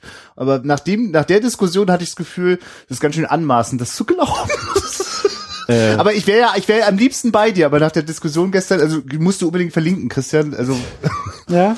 ähm, das ist dass wir, eigentlich Fakten gibt und ähm, und daraus macht dann aber jeder eben seins. Der Ja. eine sagt, das war gut, der nächste sagt, das war schlecht, Ja, weil das, so ja. und Ja. so und Der, dreht sich der, das dann eben so Der eine hin, sagt, so. das war wichtig, die nächste sagt, das Ja. war gar nicht und, so wichtig. und der, und der übernächste, der sagt, den, den Fakt, der, darauf gehe ich jetzt gar nicht ein, weil das gar nicht in meine äh, Ja, ja, Linie passt, die ich hier Ja, gerade ja. erzählen will oder so. Ne? ja, oder da kommt einer, es gibt gar keinen Löffel, also es gibt gar keine Fakten. Ne? Es, ist, es ist wirklich, es ist, Leute, das, aber ich finde wirklich enough set, was das angeht, so. Also gut auf den Punkt gebracht. Und, und dafür ist, glaube ich, auch diese, der Dokumentarfilm ein reines Geschenk, weil der sich schön, Eine, eine ganz bewusste Perspektive wählt, ne, und, an der man sich sehr gut reiben kann in manchen Szenen. Wieso zeigst du da auf mich? Hast du dich nicht auch ein bisschen dran gerubbelt? Also ich habe zum Beispiel auch, wenn, wenn, wenn das da losgeht, wenn die dann immer sagen, ja, ich habe sofort erkannt, dass das ein Genie war. Ja, ja, ja. Sofort, da saß ich dann auch so da wie, ist das jetzt wirklich bittere Hast du dir Ja, gerade beim Reden zugehört? Also ist das jetzt wirklich gehört, der, der hundertprozentige Ernst? Bin ich einfach so weit weg von, von dieser Welt der Schauspieler? Dass, oder, ist das schon irgendwo, ich sage das jetzt so bierernst, aber du, du musst drüber lachen, weil das kann man nicht ernst nehmen. Und, und dann, ja, ich habe auch genau gewusst, ab hier geht's mit ihm bergab. Es war genau diese Zigarette, Ja, ja. die da ja, lag. Und dann ich so, ja, ja. okay, ist jetzt da eine Aussage, also da, da denke ich mir dann eben, okay, es gibt halt so dieses, diese Schwankung um diesen Fakt drumherum und ähm, ich will es auch gar nicht kleinreden, wenn die eben so enge Beziehungen, die haben diesen Menschen gekannt, der ist da mal gestorben in einem Alter von viel zu jung und äh, das wird Spuren hinterlassen an diesen Menschen, aber einfach dieses, das haben wir ja sofort, und ich finde es dann auch stark, wenn Anne-Kathrin so, warum?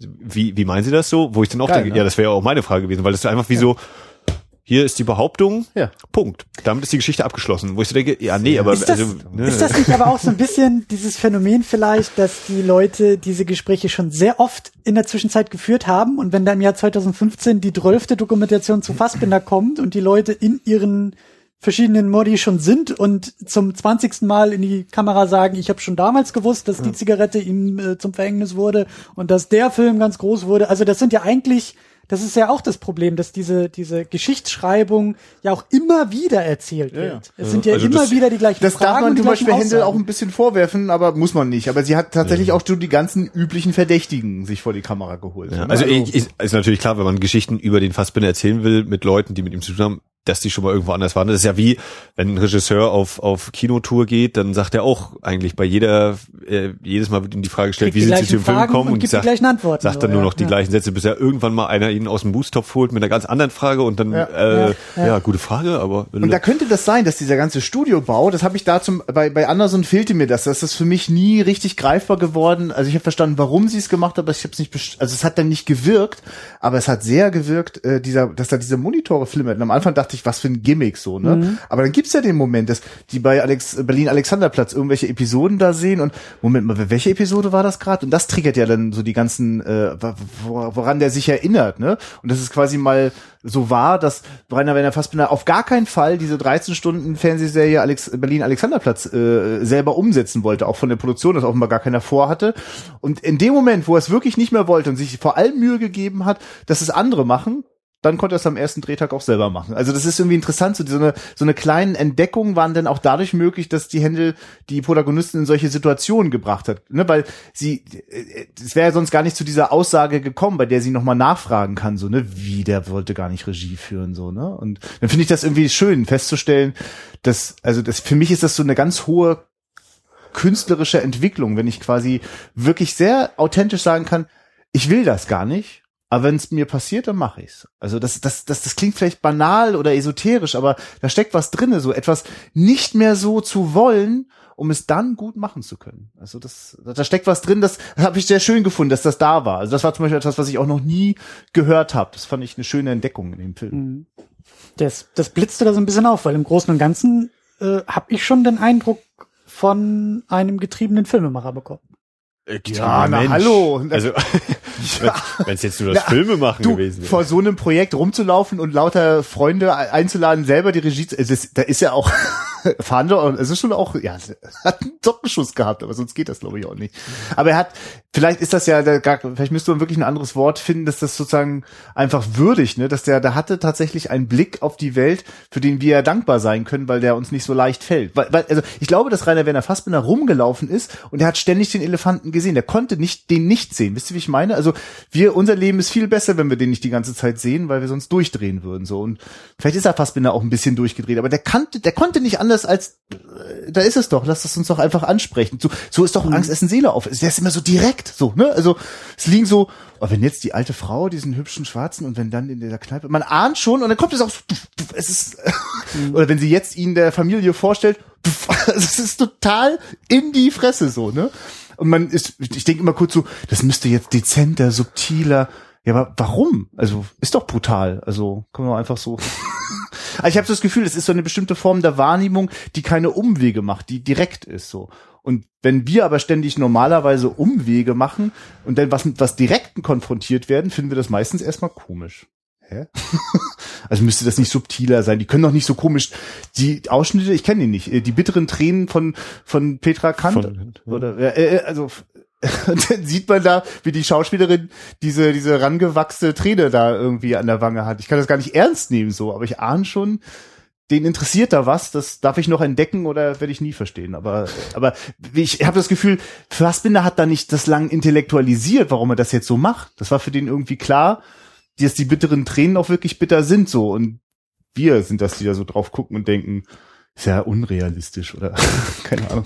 Aber das, was du da andeutest, scheint ja damals wie heute der Fall zu sein. Also Fassbinder ist damals, also ja, Fassbinder ist damals angeeckt, aber auch bei Kritikern ja, glaube ich, nicht so gut erstmal weggekommen, wenn ich das richtig verstanden habe. Oder also da war doch irgendwie diese eine, ich glaube, äh, war das nicht eine Kinopremiere? Ja, bei der wo- Berlinale. wo, wo er Wo- ausgebuht ja, wurde das ist heftig, und ne? Einer meiner Lieblingsausschnitte.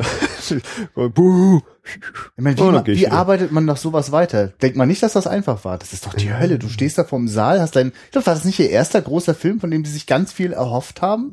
Ich weiß das gar nicht mehr. Ich meine, wenn ich Das jetzt, war, also wenn ich Ja. die Doku richtig in Erinnerung habe, dann war das doch, ja, wir hatten das Ding noch gar nicht fertig, wir haben das ohne Ton, glaube ich, hingeschickt oder irgendwie so sowas sogar und die haben es halt angenommen und dann haben wir den fertigen Film dann da mitgehabt. ja. Und dann, fanden, dann finden den alle so scheiße, dass sie die Anmaßung besitzen, da Bu zu rufen. Also ich kenne jetzt den Film nicht so, ne? Und ich habe auch schon in Filmen gesessen, wo ich am liebsten Bu gerufen hätte. Aber ob ich das dann mache, ne, ist noch mal was ganz anderes.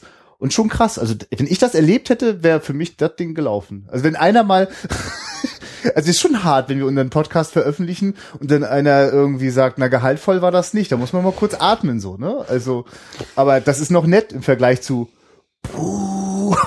Aber es ist, also für mich ist das, ist der Moment vor allen Dingen deswegen auch interessant, weil es einfach so gefühlt auch so ein Zeitgemälde ist. Ich weiß nicht, ob das heute noch ist. Außer in, in Cannes hört man immer mal wieder, die Leute gehen raus oder, und dann, als ich in Venedig war, habe ich ja auch mal Du sagst, heute wird nicht mehr im so Kino geboot. im, im Filmfestival ist. ich höre das immer in Cannes oder so soll es passieren, oder? Ja, also das da zumindest noch ja. ist, aber dieses von wegen, die Leute gehen raus und dann habe ich aber in Venedig gemerkt, ja, nee, da gehen ständig Leute rein und raus aus ganz anderen Gründen, als äh, der ja. Film ist gut oder schlecht, sondern die, die haben halt Richtig ihre Tour. Kritikenzeiten da sonst was zu machen. Ähm, aber genau, dieses was natürlich beim Theater eher gegeben ist, da hast du eben die echten Menschen da stehen und kannst mit denen tatsächlich interagieren und sie aus ihrer äh, Performance reißen oder so, aber wenn du eine Leinwand anbußt, passiert in der Regel nicht so viel, als wenn den Film nachher Die hast. haben Also, geboot, als die Menschen auf die Bühne kamen. Ich Ja, will ja. jetzt nur den Unterschied machen. na, ich finde, sie haben auch schon direkt, als der Film zu Ende war, schon gut, und dann kam der Typ Ja, einmal was auf und wird wohl gerade so- anmoderiert? Also keine Ahnung. Also Ja, für ja. mich war klar, dass die, die jetzt wissen, da kommen jetzt die Macher. Und Nee, also ich wollte darauf, Ja, ja. dieses, dieses Gefühl, da passiert was im Saal. Also ich Ja. habe damals, ich glaube beim beim ersten Herr der Ringe noch im Kino, da habe ich es erlebt, am, am, am Ende haben alle geklatscht. Ja. Ne? Und das war so cool, habe ich sonst nicht erlebt. Voller Saal und dann klatschen alle und ist halt völlig Blödsinn, weil wo soll Peter Jackson das hören? Wohin wird geklatscht? weil Ja, man ja, das für sich selber Ne? Aber, aber dass da einfach so diese, dieser Saal diese Stimmung hatte und, und Ja. so oft man sich ja eben beim Kinogame beschwert, ja, der hat sein Handy an und der macht das und lalala, aber das ist eben Leben. Also das gehört eben dazu. Wenn alle tot werden, ja. Ich habe mich ja echt, weil Christian, du jetzt ja auch Sache. gesagt hast, so Fassbinder, was macht das mit ihm?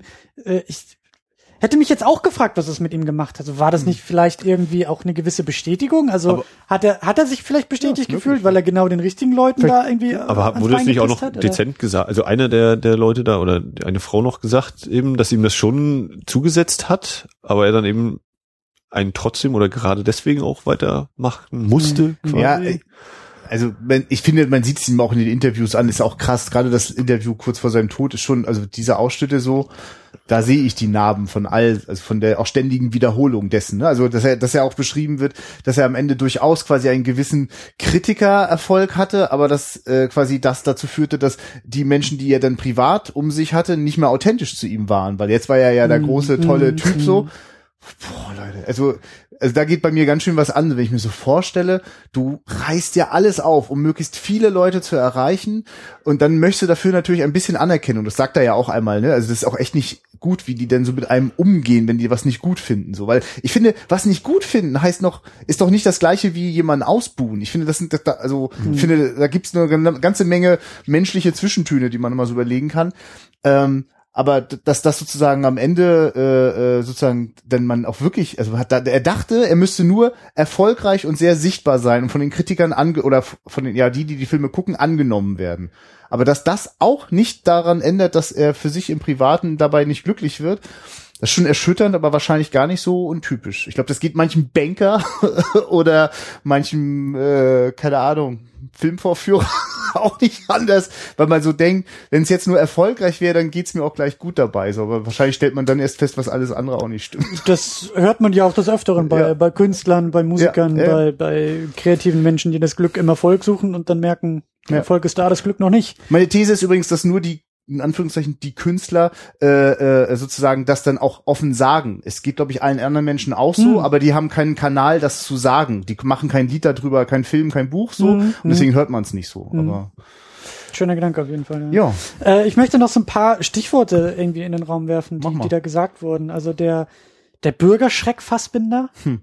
Ja, habe ich mich gerade gefragt, ne? Aber das ist wahrscheinlich auch so eine Theatergeschichte dann nochmal, ne? Aber, Aber, ich finde, das passt ja eigentlich zu dem Thema Deutschland im Herbst, ne? Wenn er eben stimmt. die Sachen dann so anspricht und wenn du, ja, und Schlöndorff, das, das geht nicht, das macht das alles kaputt. Also ja. dass das dadurch Klar, wahrscheinlich. Das wird Leuten im Publikum nicht anders gegangen sein. Die dachten vielleicht, jetzt kommt so eine ernsthafte Auseinandersetzung. ist doch toll, oder? Ich kenne ja wirklich nur immer die gleichen Einstellungen. Ich meine, allein oder der, der, Typ nackt so mit seinem Gemächt einmal durchs Bild läuft, sich fast wieder am Sack kratzt und dann sitzt er mit seiner Mutti. Das ist übrigens auch seine richtige Mutti. Ich weiß nicht, ob das klar ist, ne? Also. Aber eben auch die die die äh, Inszenierung der der Person Fassbinder. Ich glaube, das wurde auch irgendwie in dem Film gesagt. So immer diese Lederjacke, hm. immer irgendwie die Zigarette dabei. Der Böse. Ja, also der der Rebell, den den den hat er auch raushängen lassen. Also auch ja, oder, oder das ist einfach eine Schutzrüstung, die du brauchst, weil du wirst ja, also der wird, der ist ja offensichtlich ständig auch angegriffen worden, sozusagen, auf einer, auf einer sozusagen zwischenmenschlichen Ebene. Und dann also für mich ist das norm, also nachvollziehbar. Ne? Also ja, da sieht natürlich manches auch nach Pose aus. Das will ich ihm jetzt auch nicht, will ich nicht wegdiskutieren. Ne? Aber ich denke manchmal auch so eine Pose, hinter der kann man sich ja auch wirklich so ein bisschen schützen. So, ne? Dann, dann reden die über meine Lederjacke und nicht die ganze Zeit über nee, meine ich meine das auch gar nicht so sehr aus dieser psychologischen Ebene, sondern eher aus dem auch, was wir von Fassbinder heute noch haben. Das stimmt. Es sind diese das Bilder. Ist, das es sind ist diese Bilder ja. des des äh, Filmemachers ja. in Lederjacke, äh, Kippe irgendwie im Mundwinkel ja. und auch so, so, so, ich will nicht sagen angestrengt, aber so, so einem ähm, zielgerichteten Blick irgendwie, ja. so der, der, ja. Und ich finde es auch gut, wie du das vorhin auf den Punkt gebracht hast, dass darin natürlich auch eine Gefahr besteht, diese Ikonisierung deswegen voranzutreiben, weil das dann nochmal Sichtbarkeit und Popularität steigert. Das stimmt ja, es funktioniert ja, wenn ich was zur Ikone erhebe, mhm. kriegt das quasi eine andere Strahlkraft. Aber der, der, der Nebeneffekt ist halt recht böse, finde ich. Also das, weil das plötzlich die Dinge verfälscht, ne? weil plötzlich etwas ins System, äh, in unsere Gesellschaft sozusagen hineingepflegt wird. Das wird vereinnahmt. Ja, genau. Es ist so wie manchmal mir so absurd vorkommt, wie so äh, quasi manchmal äh, Angehörige so die die das Grab ihrer ihrer verstorbenen Angehörigen sozusagen äh, sozusagen zurechtpflegen, so wo man würde der Mensch noch mal einmal daneben stehen. Das also mhm. es wird etwas gleich gemacht, was gar nicht so war, aber es ist halt ja, so machen Menschen das, wenn ihnen was Wichtiges fehlt. Und dass den Menschen dort, die wir gesehen haben in der Doku, dieser Mann Fassbinder fehlt, das ist total präsent so, ne? Das ist auch wirklich berührend so. Und was auch anklingt in der Doku, ist das Stichwort Fassbinder und die Frauen. Hm. Fassbinder und die Liebe, Fassbinder und das Glück, Fassbinder und die Männer. Ist auch ein großes Thema. Aber irgendwie, ja, wird angeschnitten. So, und, und äh, ich, ich habe die Namen alle nicht mehr so parat, aber das, das irgendwie ja auch das, dass die Frauen Fassbinder so, dass sie sich ihm so hingegeben haben auf kreativer Ebene, dass er aber dann auch immer irgendwie mehr draus gemacht hat, dass sie ihm teilweise immer noch verfallen sind. Ja, also das funkelte in den Augen, wenn über Schön, Fassbinder ja. geredet wurde. Aber es ja auch immer eine komplizierte Beziehung war, die da, die, die, die Fassbinder zu führen pflegte. Weil er sich da seine Liebschaften in die Hauptrollen castet und setzt und auf männlicher wie, wie auf weiblicher Seite und dass die Leute da auch echt, also das klang für mich nur an, aber dass da in dieser Gruppe auch diese, dass da halt auch Konflikte und Reibungen mit reingekommen sind, weil Fassbinder da, da Dinge vermischt hat und, und ihm das anscheinend irgendwie auch, weiß ich nicht, vielleicht wichtig war oder keine Ahnung, aber dass das irgendwie, das hat ihn wohl auch irgendwie ausgemacht. Diese Sachen da irgendwie zusammenzuführen. Der Mensch. Ja, ne, das, Ja. das sind eben so mit Gefühlen, das lässt sich immer nicht so gut planen.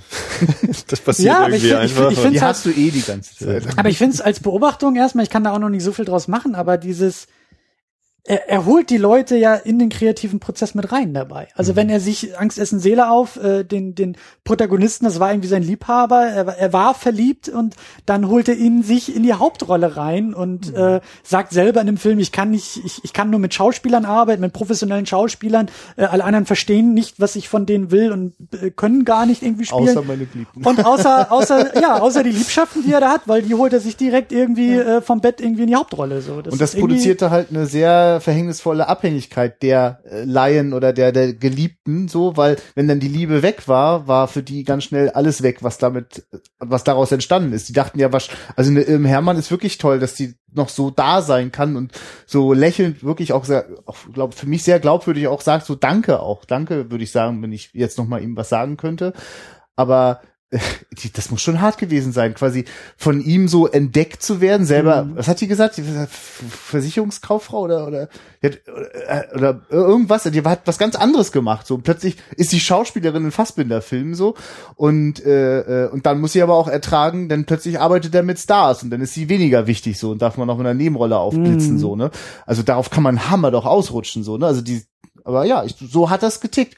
Ich fand das auch plau- plausibel, als Hannah Schigela meinte, naja, dem hat schon ganz schön viel Liebe aus seiner eigenen Familie gefehlt. Das hat er sich mit vollen Händen äh, aus den Arbeitsbeziehungen quasi geholt. Und das ergab dann halt interessante Konstellationen von einem Mann als Geliebten, eine Frau ganz selbstverständlich auch dazu. Und ja, wer weiß, was da im Kopf noch alles so an ein bisschen Mama, ein bisschen Papa, ein bisschen Freundin. Und da war ja auch äh, die Rede von, von dieser Kommune, in der sich da bewegt wurde. Ja. die haben irgendwie alle zusammen gewohnt, viele zusammen gewohnt, gelebt. Und irgendjemand sagte ja auch irgendwie sowas von, also ähm, so sinngemäß, ja, also mir wäre mir das ja auch zu anstrengend gewesen, weil die ganzen persönlichen und privaten Konflikte dann ja auch noch ausgehandelt werden mussten und mit in die Produktion kamen, weil, ne, wenn man sich irgendwie am Küchentisch schon irgendwie die, die Worte um die Ohren haut und zwei Stunden später zusammen im Set stehen muss, so das, das äh, war wahrscheinlich auch eine wahnsinnige äh, Reibung und Brisanz und, und ähm,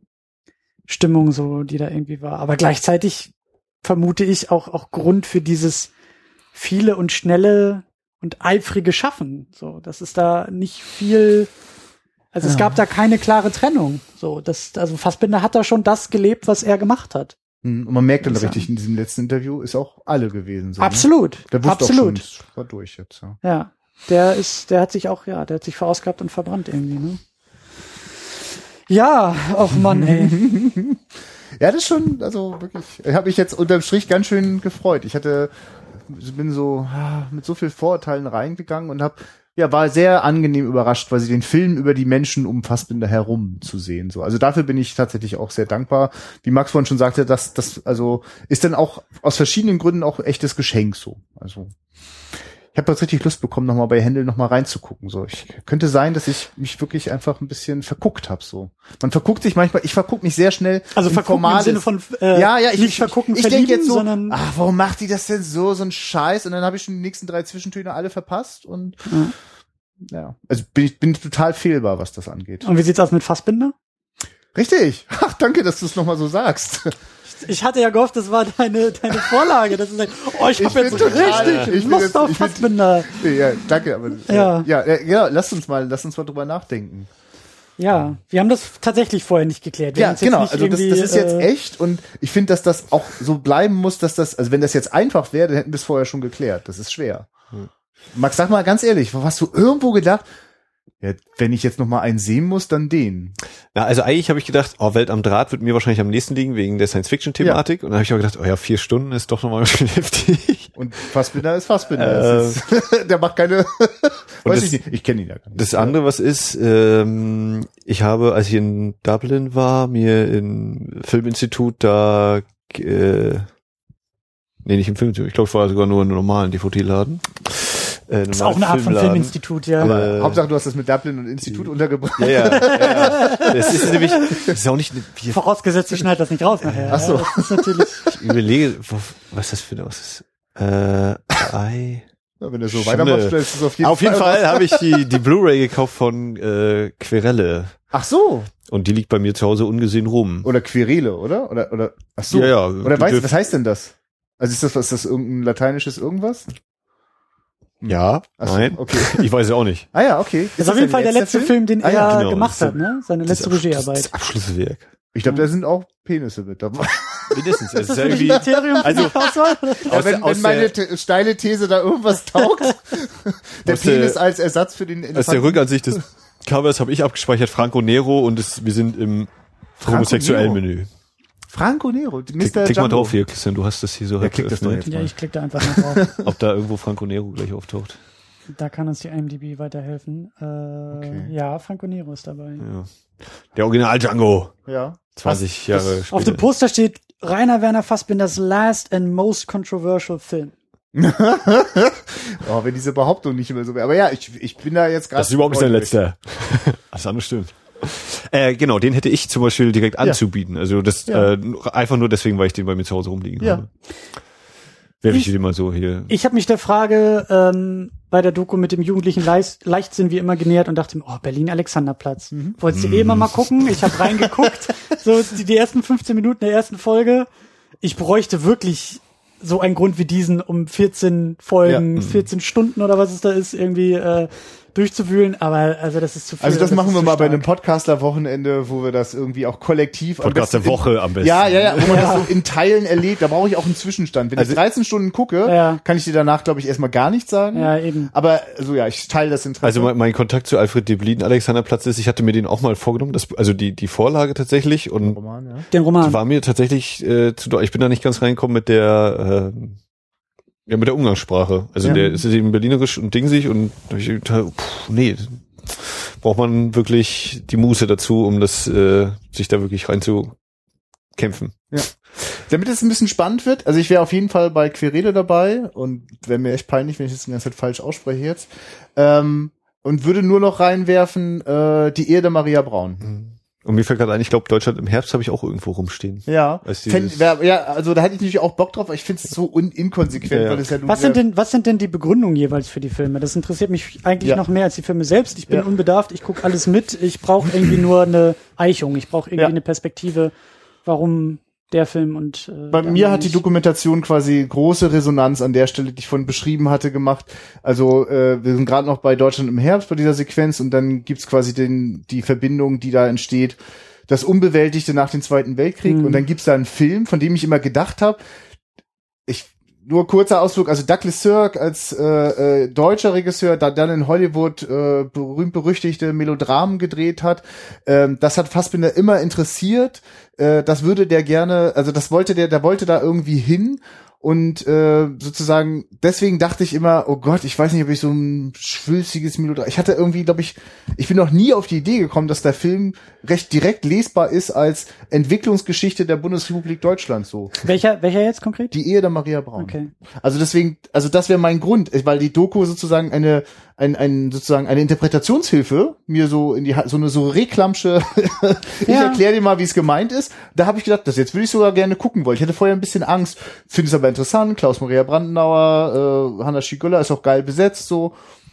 Also das wäre, das wäre eine Idee für den. Aber gesagt, ich wäre bei äh, Querila auch sehr neugierig, weil quasi den letzten Film zu gucken, um nochmal zu gucken, wie man einsteigt bei Fassbinder, nicht uninteressant. Also Da habe ich ein bisschen, ein bisschen Probleme mit den letzten, Ja. nicht als erstes, aber so Ja. früh irgendwie zu gucken. Ja. Ja. so ich das kann natürlich voll Gefühl, nach hinten losgehen, gar keine Frage. Ich, Ich weiß halt nicht, was mich da erwartet. Du, Ist ich das habe auch den dritten Harry Potter damals als erstes gelesen als Kind.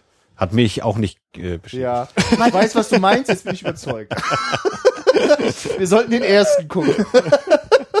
So auch nicht unbedingt, aber ich weiß halt nicht, erwartet uns da der, der Fassbinder in Reinform?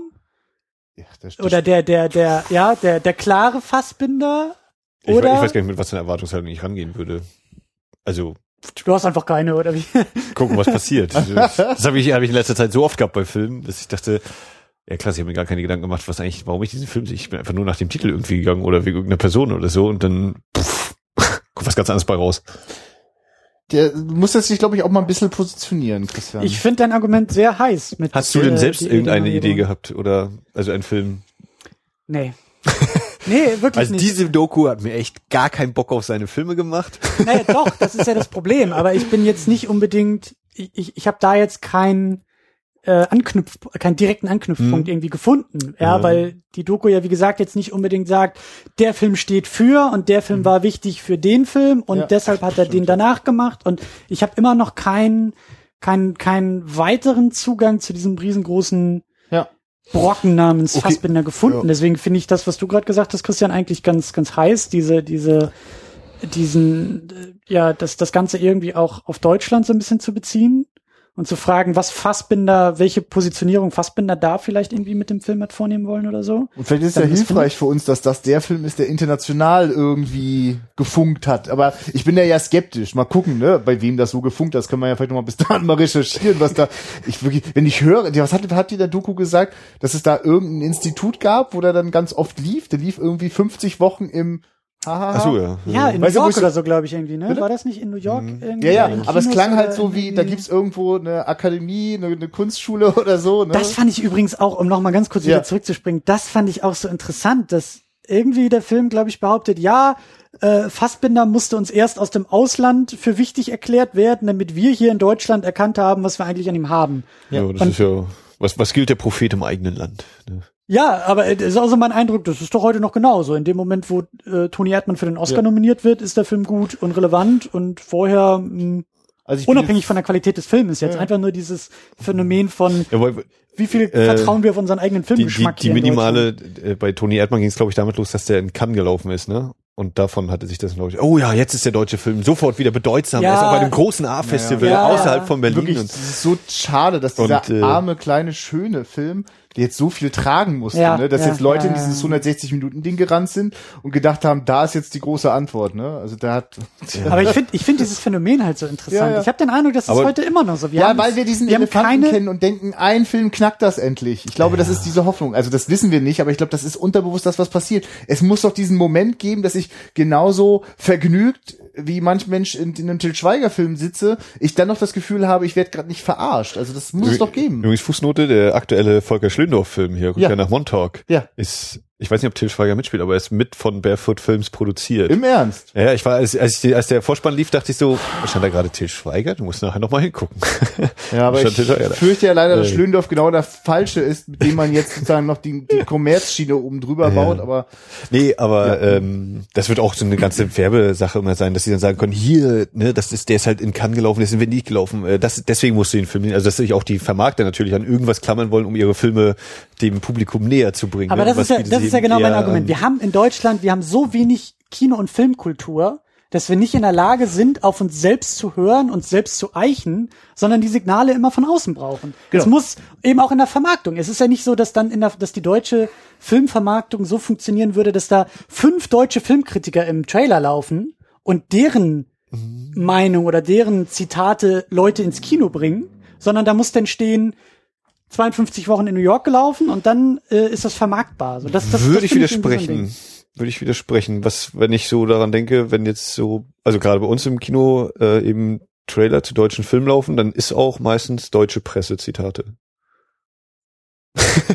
Punkt. was jetzt zum Zeitpunkt eines Kinostarts ja nicht so verwunderlich ist. Also wenn, geht Naja, die aber- ja später weiter, oder? Ja, aber eben zu sagen, äh, also natürlich gibt's auch genug, wo äh, so inter oder wenn dann auch mal internationale Presse reingenommen wird, aber äh, gerade bei deutschen Filmen würde ich sagen, sind die Trailer eben auch schon oder die Werbung läuft schon auch über deutsche Kritiken. Aber es geht, ich weiß, wie ich meine. Ja. Also der startet doch zuerst in Deutschland. Das ist ja ungewöhnlich, dass ein Film schon international irgendwie gelaufen ist Ja. und dann, also höchstens wenn er ein Festival-Tour quasi das ist ja drin das. hat, aber ja. Ja, du, da, ich glaube, also, ich glaube, glaube, wir können gut darüber nachdenken, wenn wir einen Fassbinder-Film geguckt haben. Ja. Weil also, Ja. wir haben ja jetzt, also ich habe jetzt so ein bisschen den Eindruck, da könnte jetzt was zu holen sein, was mir woanders fehlt im deutschen Kino. Dann gucken wir mal so, ein, so, eine, so einen Knaller von dem und dann wissen wir, was wir vielleicht auch doch nicht finden können. Willst du noch mal eine Argumentation für Querele? Nö. Bist auch. Das dann ist, verheiraten wir uns mit Maria Braun. Das wird nochmal spannend, den jetzt irgendwie rauszuwühlen, weil ich glaube, das ist auch so ein Film, der in Amerika schön fett bei Kriterion rausgekommen ist und wo ich in Deutschland jetzt gerade nicht so sicher bin, was da die Angebotslage ist. Den werden Aber wir beauftragen. wir- wir, wir treiben fragen mal die Frau Lorenz. Die hat doch mit der Foundation, wir, wir holen ihn mal ins Kino. Ja, wir schicken ihr erst meinen Rant und dann fragen wir sie, ob sie uns den Film zur Verfügung stellt. Oh Mann. So. das ganz normale Chaos. Ja, ja. Ja, okay, cool. Die Hui. Ehe Maria Braun. Ich freue mich drauf. Ähm, das- Ich auch. Die Details äh, erzählen wir euch noch, wann das dann wie, wo, was genau entscheidend und so. Aber Christian verlinkt das dann. Ich verlinke das alles. Ich meine, ist ja doch hier- alles in der Zukunft. Ich, ich sag's ja immer wieder, wer hier zuhört, hört auch Wiederaufführungen und wenn nicht, dann tun sie es jetzt und äh, dann Sowas ähnliches sagen wir da bei mit? uns im Podcast dann auch nochmal. ja, es ist ja, es ist ja so. Der Wiederaufführung hört, hört weiter Wiederaufführung. er hört nie und wer irgendwas es nicht anderes. tut, tut es ab jetzt. Wie sieht's denn aus bei euch in der Wiederaufführung? Was ist denn da gerade so aktuell und am Start? Oh ja, jetzt sind Also jetzt gerade aktuell sind die ersten Folgen ohne Christian mal entstanden. Christian war bisher immer dabei. Ich habe ein paar Mal es nicht geschafft gehabt oder so, aber sonst äh, war das so. Und ich habe mich jetzt mit Carly äh, dreimal vor den Fernseher und die Mikrofone gesetzt oder an die Mikrofone gesetzt und wir haben geschaut The Gilda, äh, The Big Sleep und What Happened to Baby Jane oder Whatever Happened to Baby Jane. Also drei Filme so aus im großen Anführungszeichen und Abteilung gefährliches Halbwissen Classic Hollywood. Äh, haben da mal einen kleinen Streifzug unternommen und mal gucken, ob und wie das auch noch weitergeht. Das sind drei einzelne Episoden, drei einzelne Besprechungen. drei jeweils. Also Gilda hat, äh, das war bei mir, ich wusste gar nicht, worauf ich mich da einlasse. Ich kannte nur halt, ja, Rita Hayworth ist Gilda und sie hat ist halt die Sexbombe und äh, während des Films bin ich dann mehrmals umgefallen und habe gedacht, ach du Scheiße, ja. ich weiß, warum die das alle sagen, ich das gesehen. Aber also das äh, da Dings und ist ja schön. ja, ich, ich kenne die, kenn die Filme nämlich auch alle noch nicht und ähm, Ähm, und wir werden jetzt nach dieser Aufnahme relativ zeitnah Der blaue Engel sichten und besprechen mit ein Film mit dem Hauptdarsteller Emil Jannings und auch Marlene Dietrich ist dabei, die allerdings äh, mittlerweile in der Geschichtsschreibung eher mit diesem Film assoziiert wird als der Star. Hat sich ein bisschen gewandelt also in der Geschichte und ja, was sonst noch so in Aussicht steht. Ich werde wahrscheinlich bald mal so ein obskures polnisches Ding mit anschleppen endlich, das bei mir schon wieder im Regal vergammelt. Und äh, sonst, wir streifen ja ohne Rücksicht auf Verluste quer durch alles vor 1990 bis zu den Anfängen der Kamerageschichte. Behaupte ich jetzt mal einfach genau. so. Aber wir haben uns ja schon mal sogar bis 1991 getraut mit Terminator 2. Jetzt, wo der in 3D rauskommt, kann man sich die Folge auch nochmal geben. Im August ist es soweit. Gott, oh Gott. Dann äh, kriegt er einen Kinotermin Mit für 3D. Ter- oder ähm, ähm, Ja. Ich behaupte, Dienstag, der 22.8. oder so, 2017, ist äh, Terminator 2 3D in den deutschen Kinos wieder zu sehen. Ob James Cameron eigentlich was merkt, während er so Avatar 2, 3, 4 und 5 vorbereitet. Vor sich äh, her schiebt. Dann seine alten Filme alle in 3D konvertiert. ich, hä? Es ist mir so scheißegal. Es ist so schade. Also weil James Cameron und Terminator, das ist schon ein kleiner Urknall im, im interessanten Hollywood-Kino. Das fett und dick und doch so gut und erzählt. Also die alles das, was in Hollywood so toll sein kann. Warum, warum hängt er da fest? Warum hängt er fest an seinen alten Film und dreht vier Avatar-Filme, die mich einen Scheiß interessieren? Ich meine, vielleicht kommt ja die große Überraschung noch, aber naja, das ist vielleicht auch ein anderes Thema. Lad mich doch mal ein, wenn wir Avatar, wenn du Avatar 2 besprichst. In Dann- 2025. Ich wollte gerade sagen, das ist so, so, ja. das können wir dann vom Berliner Okay. Flughafen aus machen, die Sendung. Also wenn der fertig ist, dann gibt's auch Avatar 2 im Kino. Oh das äh, machen wir dann. BER-Premiere. Ja. Sehr schön. Ja. ja, schön, aber gut. Ähm, Wiederaufführung, wiederaufführung.de. Reinhören, Ja, reinklicken, gerne, abonnieren. danke. gerne, danke, tschüss. Aber Nein, also ja, total lieb. Ich hätte das jetzt ganz vergessen. Das, ja. Wir, wir Also wir freuen uns tatsächlich auch gerne noch über neue interessierte Hörer. Max pflegt auch immer schön, äh, dass die Archivseite, wenn man da auf die Webseite geht, kann man schön nochmal so auch nach Filmen sortiert gucken, was haben wir schon alles besprochen. Mhm. Bin neulich da in der Archivseite mal hängen geblieben und da fand ich wirklich einen Film, wo ich mich ums Verrecken nicht dran erinnern konnte, dass ich ein A gesehen habe und B besprochen habe. Und da reinzuhören und so nach und nach verknüpften sich die Synapsen, dachte ich, eigentlich mache ich den Podcast vor allem für mich selber, weil das Fürs hilft mir persönliche Archiv. Ja, genau. Ja, klar. Es ist schön, das festhalten zu können, was einem als Mensch dann doch einfach immer hinten runterfällt. Also wir, wir schwanken auch zwischen ziemlich bekannte Filme und eher unbekannte Filme und äh, Also fordern uns oft meistens absichtlich heraus. Also die meisten Filme, die wir besprechen, kennen wir gar nicht so. Ich, lange habe ich sogar absichtlich versucht, das zu vermeiden. Mittlerweile haben wir auch große Freude dran, so Dinge zu besprechen, die wir eigentlich schon rauf und runter geguckt haben. Ähm, Und dann nochmal zu gucken, was geben die einem. Vor allem, weil wir das Glück oft haben, also gerade die bekannteren Filme, die in der Liste dabei sind, haben wir dann oft auch äh, halt in der Schatzkiste im Lichtspieltheater wundervoll sehen können. Einer Retro-Filmshow, die da Max hier in Rostock organisiert. Was für mir auch meine Lieblingsfolgen sind. Also quasi, wir haben den Film gerade auf der großen Leinwand gesehen, oft in wunderschönen digitalen Restaurationen und sitzen dann doch im Kinosaal, wenn alle weg sind. Die Eindrücke sind frisch. Ja, ich, ich stehe darauf. Für mich ist das immer noch das ist das sowieso ja Schönste. aber Wenn ich könnte, eine, nur im Kino. also mit ganz wenigen Ausnahmen vielleicht mal, äh, wir machen direkt, wir starten eine Folge, machen Intro, drücken Pause, gucken den Film und machen wieder Play. Also wir, wenn, gerade wenn wir den zum ersten Mal sehen, ist das dann manchmal ein, oh ja, Ja, ja. ich muss erstmal meine Gedanken ordnen und so, oder, ne, aber wirklich quasi Film zu Ende, Mi- Mikro an. Das ist äh, auch so eine Sache Ja. bei uns, ja.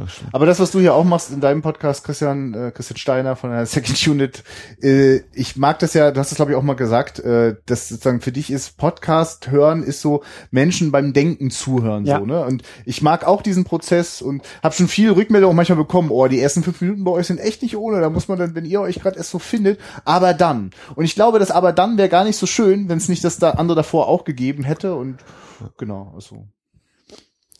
Ja, Offene Türen, die du da einrennst. Ja, Podcast, Ja. das Podcasten ist ein Prozess. Es ist nicht das Ergebnis. Das Ergebnis ist schön und am Ende, so wie glaube ich auch hier, haben wir so einiges gelernt und Ja. irgendwie für uns gefunden und uns irgendwie reiben können und positionieren können. Aber ich finde den Weg dahin halt Ja. genauso wichtig. Und ich freue mich auf deine Kommentarspalte, da ist deutlich mehr los bei dir auf der Webseite als bei uns. Äh, und ich hoffe, dass das auch, auch diese Folge ein bisschen Resonanz ausmacht. Äh, Dito, ich hoffe, dass da vor allem Genau. zu Fassbinder was abgeht. ja, also ja wer jetzt zuhört und denkt, ja, ich hätte jetzt aber auch noch mal einen Spruch, dann bitte, weil äh, das wirst du ja gleich noch sagen, wo man das reinschreiben darf. Ähm, aber dann wir, Max und ich schauen auch rein in die Kommentarspalte. Also wenn es da ein Gespräch gibt oder noch Diskussionsbedarf, werden wir uns da beteiligen. Und vor allen Dingen, dass es ja auch dann der, der große Anreiz, äh, gibt uns gerne Sachen mit, weil wir springen ja noch mal rein. Wenn wir jetzt den Film gucken, Ja. die Ja, ja, oh, das wär ja geil, das stimmt. Dann wollen wir ja natürlich äh, wissen, was äh, Warum wir das jetzt- nicht tun sollten. Naja, oder worauf wir achten können. Oder vielleicht einfach nochmal Aspekte mit reinbekommen von Leuten, die sagen, ich kenne mich mehr mit Fassbinder aus oder mir geht's genauso wie euch und habt ihr mal das beobachtet, denkt doch mal da dran, achtet mal auf und ich finde das besonders Ja. wichtig. Dafür sind solche Kommentare auch Genau. gedacht. Und Ge ähm, ja, also gerne, das will ich dann doch an der Stelle nochmal sagen. Also ihr findet uns, äh, äh, Max und mich und Christian Steiner sowieso, äh, auf äh, Twitter, Letterboxd, Facebook, also da gerne auch das fortsetzen. Ne? Also mal, Ja. also ja, Denkanstoß, äh, ja sehr das gerne. hier ist ein Also, Denkanstoß und äh, denkt weiter, denkt mit und äh, meldet euch secondunit-podcast.de. Das ist die Heimatbasis bei uns und da ist eben Kommentarbereich zu dieser Episode. Da dürft ihr euch sehr gerne, sehr ausführlich oder sehr knapp austoben und äh, wir schauen da drauf und äh, werden auch weiter und mitdiskutieren. Und bis dahin äh, Musst du uns wir jetzt natürlich auch noch sagen, was, was abgesehen von Ehe der Maria Braun, äh, doch, Maria Braun, ne? Ja. Äh, bei dir noch so läuft, geplant ist. Also ich weiß, äh, die Superhero Unit habe ich jetzt schon wieder zwei, drei Folgen, die ich noch nachhören muss. Da war auch ein Gast neulich. Die Ja, Harry dabei. die Ja, Harry Potter, es geht auch alles noch. weiter. Also, ist, also Harry Potter ist das, wo ich auch immer sehr gerne reinhöre, weil auch ich dann immer so wie Daniel, ja, und dann noch im Kino gewesen, hm, ja, ja, die Kindheit, da, da, da, da. Ähm, Harry Potter geht auf jeden Fall weiter. Da gibt's auch schon den nächsten Termin. Termino wird in der nächsten Runde auch dabei sein. Wir sind zu dritt zu Harry Potter Ah, cool. 6 dann. Ich, Harry Potter und der irgendwas. Ja. Äh, und dann gibt's ja auch schon, genau so ist das nämlich. Der Harry Potter und der irgendwas. ja, äh, ihr wisst, was ich meine. Ich bin, ich bin, das ist ja noch Neuland für mich. Ich Ja, darf ja noch ein gerade bisschen knallhart. Der Halb, sein. ist das der Halbblutprinz? Oder war das schon der? Gut, äh, versteigen wir uns nicht in diese The Aber ich habe gesehen, oder äh, mir wurden geheime Dokumente zugespielt, da habe ich gelesen. Ach so? Du machst eine, eine Folge äh, zu Das kalte Herz. Das Genau, hat, das hat genau. mich ja sehr gefreut. Zu dem, zu der jüngsten Verfilmung. Zu der jüngsten, mal, ne? genau. Die, die ist sogar auch schon, wenn das ist hier, ist das auch schon da? gehört, Das ist so die die in aktuellste meinem Podcast Folge. Oh Gott, ist, bin ja. ich hinterher. Naja, ich habe in den letzten, ich kann, ich kann mich gut raus. Ich habe so viel zu tun gehabt. Meine, meine Podcast-Nachhörliste ist teilweise noch mit Februarfolgen Oh. gefüllt. Okay. First World Problems ohne Aber Ende hier. schönes, schönes Stichwort, weil ich sehr glücklich bin mit dieser Episode, weil äh, ich sehr glücklich auch mit der Gästin bin. Äh, junge Filmemacherin, die selber sehr viel in Märchen denkt und in Märchen arbeitet und äh, sehr, sehr kluge, sehr, sehr interessante Sachen sagt. Und mit der, ich den Eindruck, ich habe da ja auch noch mal dann beim Schnitt wieder reingehört. Ich glaube, wir haben so zu vielleicht 30, 40 Prozent über den konkreten Film geredet und sehr, sehr viel über das Filmemachen Ja. an also es war, und, war ein Film, äh, den habe ich mit einem äh, Kumpel gesehen hier, der beim Lokalradio arbeitet und der meinte so, ah ja, das ist alles so dieses typisch deutsche Film, so langweilige Dialoge, alles so dröge inszeniert. Und ich meinte so, nein, das ist genau das Gegenteil, das total geiler Film, den muss man sich angucken. Und äh, dann interessieren mich natürlich weitere Meinungen und ich kenne ja noch die 1950er, diese DEFA-Verfilmung ist ja sehr, oder gerade eben in, für die, diejenigen, die in der DDR geboren worden sind, das ist ein Film, der erzeugt, glaube ich, sehr viele positive Reaktionen und äh, verklärte Kindheitserinnerungen. Und da hat es so ein neuerer Film natürlich auch schwer, gerade mit der 12er Freigabe und so, aber auch der, der 50er Film von Paul Verhoeven, äh, nicht nicht der Niederländer, aber eben der Deutsche mit dem gleichen Namen. Der hat auch so ein paar Horrorszenen drinne, wo man als kleines Kind schon wahrscheinlich die Decke ein bisschen höher zieht dann abends und so. Also ähm, das ist so ein Stoff, den ich mir auch gerne angucke. Mhm. Ja, so, also kalte Herz ist raus. Was, was kommt denn als nächstes? Äh, Da stellst du Fragen, ey. Jetzt müsste ich hier in meine dir zugespielten geheimen Dokumente reinschauen, um zu gucken, was da jetzt eigentlich alles auf der Liste steht. Äh, ich weiß, dass, äh, also wir sind ja auch äh, öfter oder sehr oft im populären Bereich und auch im zeitgenössischen Bereich unterwegs. Äh, Frozen wird ein Stichwort sein. Ah, Der Disney ja. Mega-Hit. Machst du das auch mit Daniel vom Spätfilm? Äh, lustigerweise nicht. Ach schade, also weil der hasst dich ich ja weiß, so abgründig. Daniel, der, der Ach, er liebt liebt ihn. ihn. Das ist ja Ach so. genau. Arne, Arne war das, glaube ich. Ach, Arne hasst. Äh, irgendjemand fand den richtig scheiße. Ja, egal. Ist Ja, ja. und Daniel liebt ihn ja so Ach so. großartig. Was und lustig. ich äh, habe der mir aber ähm, die Anne von Serienjunkies äh, dazu eingeladen Ja, und äh, die auch schon in einem anderen Kontext sehr wohlwollend und eben auch aus feministischer Perspektive sehr wohlwollend über diesen Film geredet hat. Sehr gut. Und das ist meine Hoffnung, dass wir das in diesem in diesem Podcast dann auch mal ein bisschen klären können. Da und, kommt doch jetzt auch ähm, eine TV-Serie, habe ich gerade ge- irgendwie gehört. Ja, ich neulich irgendwie gibt irgendwie so Aber jetzt mal für, nur für Jungs. Ey, immer dieser ganze Feminismus-Scheiß. Fraser. Naja, auf jeden Fall, es geht ja weiter. Es Ja. geht weiter. Die Pläne sind da und es geht voran und äh, dann das nächste Mal ja auch hier irgendwie bei euch, mit euch. Ist, äh, ist ja demnächst auch wieder Fisch. Nein, ich glaube, da machen wir ja mal noch wieder elf Monate so knapp. Ne? Nee, aber die ähm, moderne Technik und das virtuelle Studio. ich freue mich drauf. Ich möglich. freue mich wirklich auf unsere Diskussion, Ja. auf, auf äh, weitere Fassbinder-Auseinandersetzungen und äh, das machen wir dann eben drüben bei euch in der Wiederaufführung. ich weiß noch nicht, ob ich mich auf den Film freue, aber ich bin gespannt auf jeden Fall. Ich Sehr habe gut. wieder meine, meine kleinen Vorurteile mit dabei. Aber die sind gut, die sind wichtig. Behalt die mal und dann äh, beackern wir die Mal gucken, Äh, was danach dann noch übrig ist. schön und ausführlich. Und Jungs, ich sag vielen, vielen Dank. Jo. dass ich hier sein darf und mit euch reden darf und durfte und Danke fürs Einladen. Ja, Gerne danke, wieder. dass wir hier sein durften. Ja. ja, top äh, top Podcaster. Gerne wieder. jo, dann äh, vielen Dank für die E-Mail-Bewertung an dieser Stelle und ich sag Tschüss. Könnt ihr auch bei, Mal. bei iTunes so reinstellen. Ja, ciao.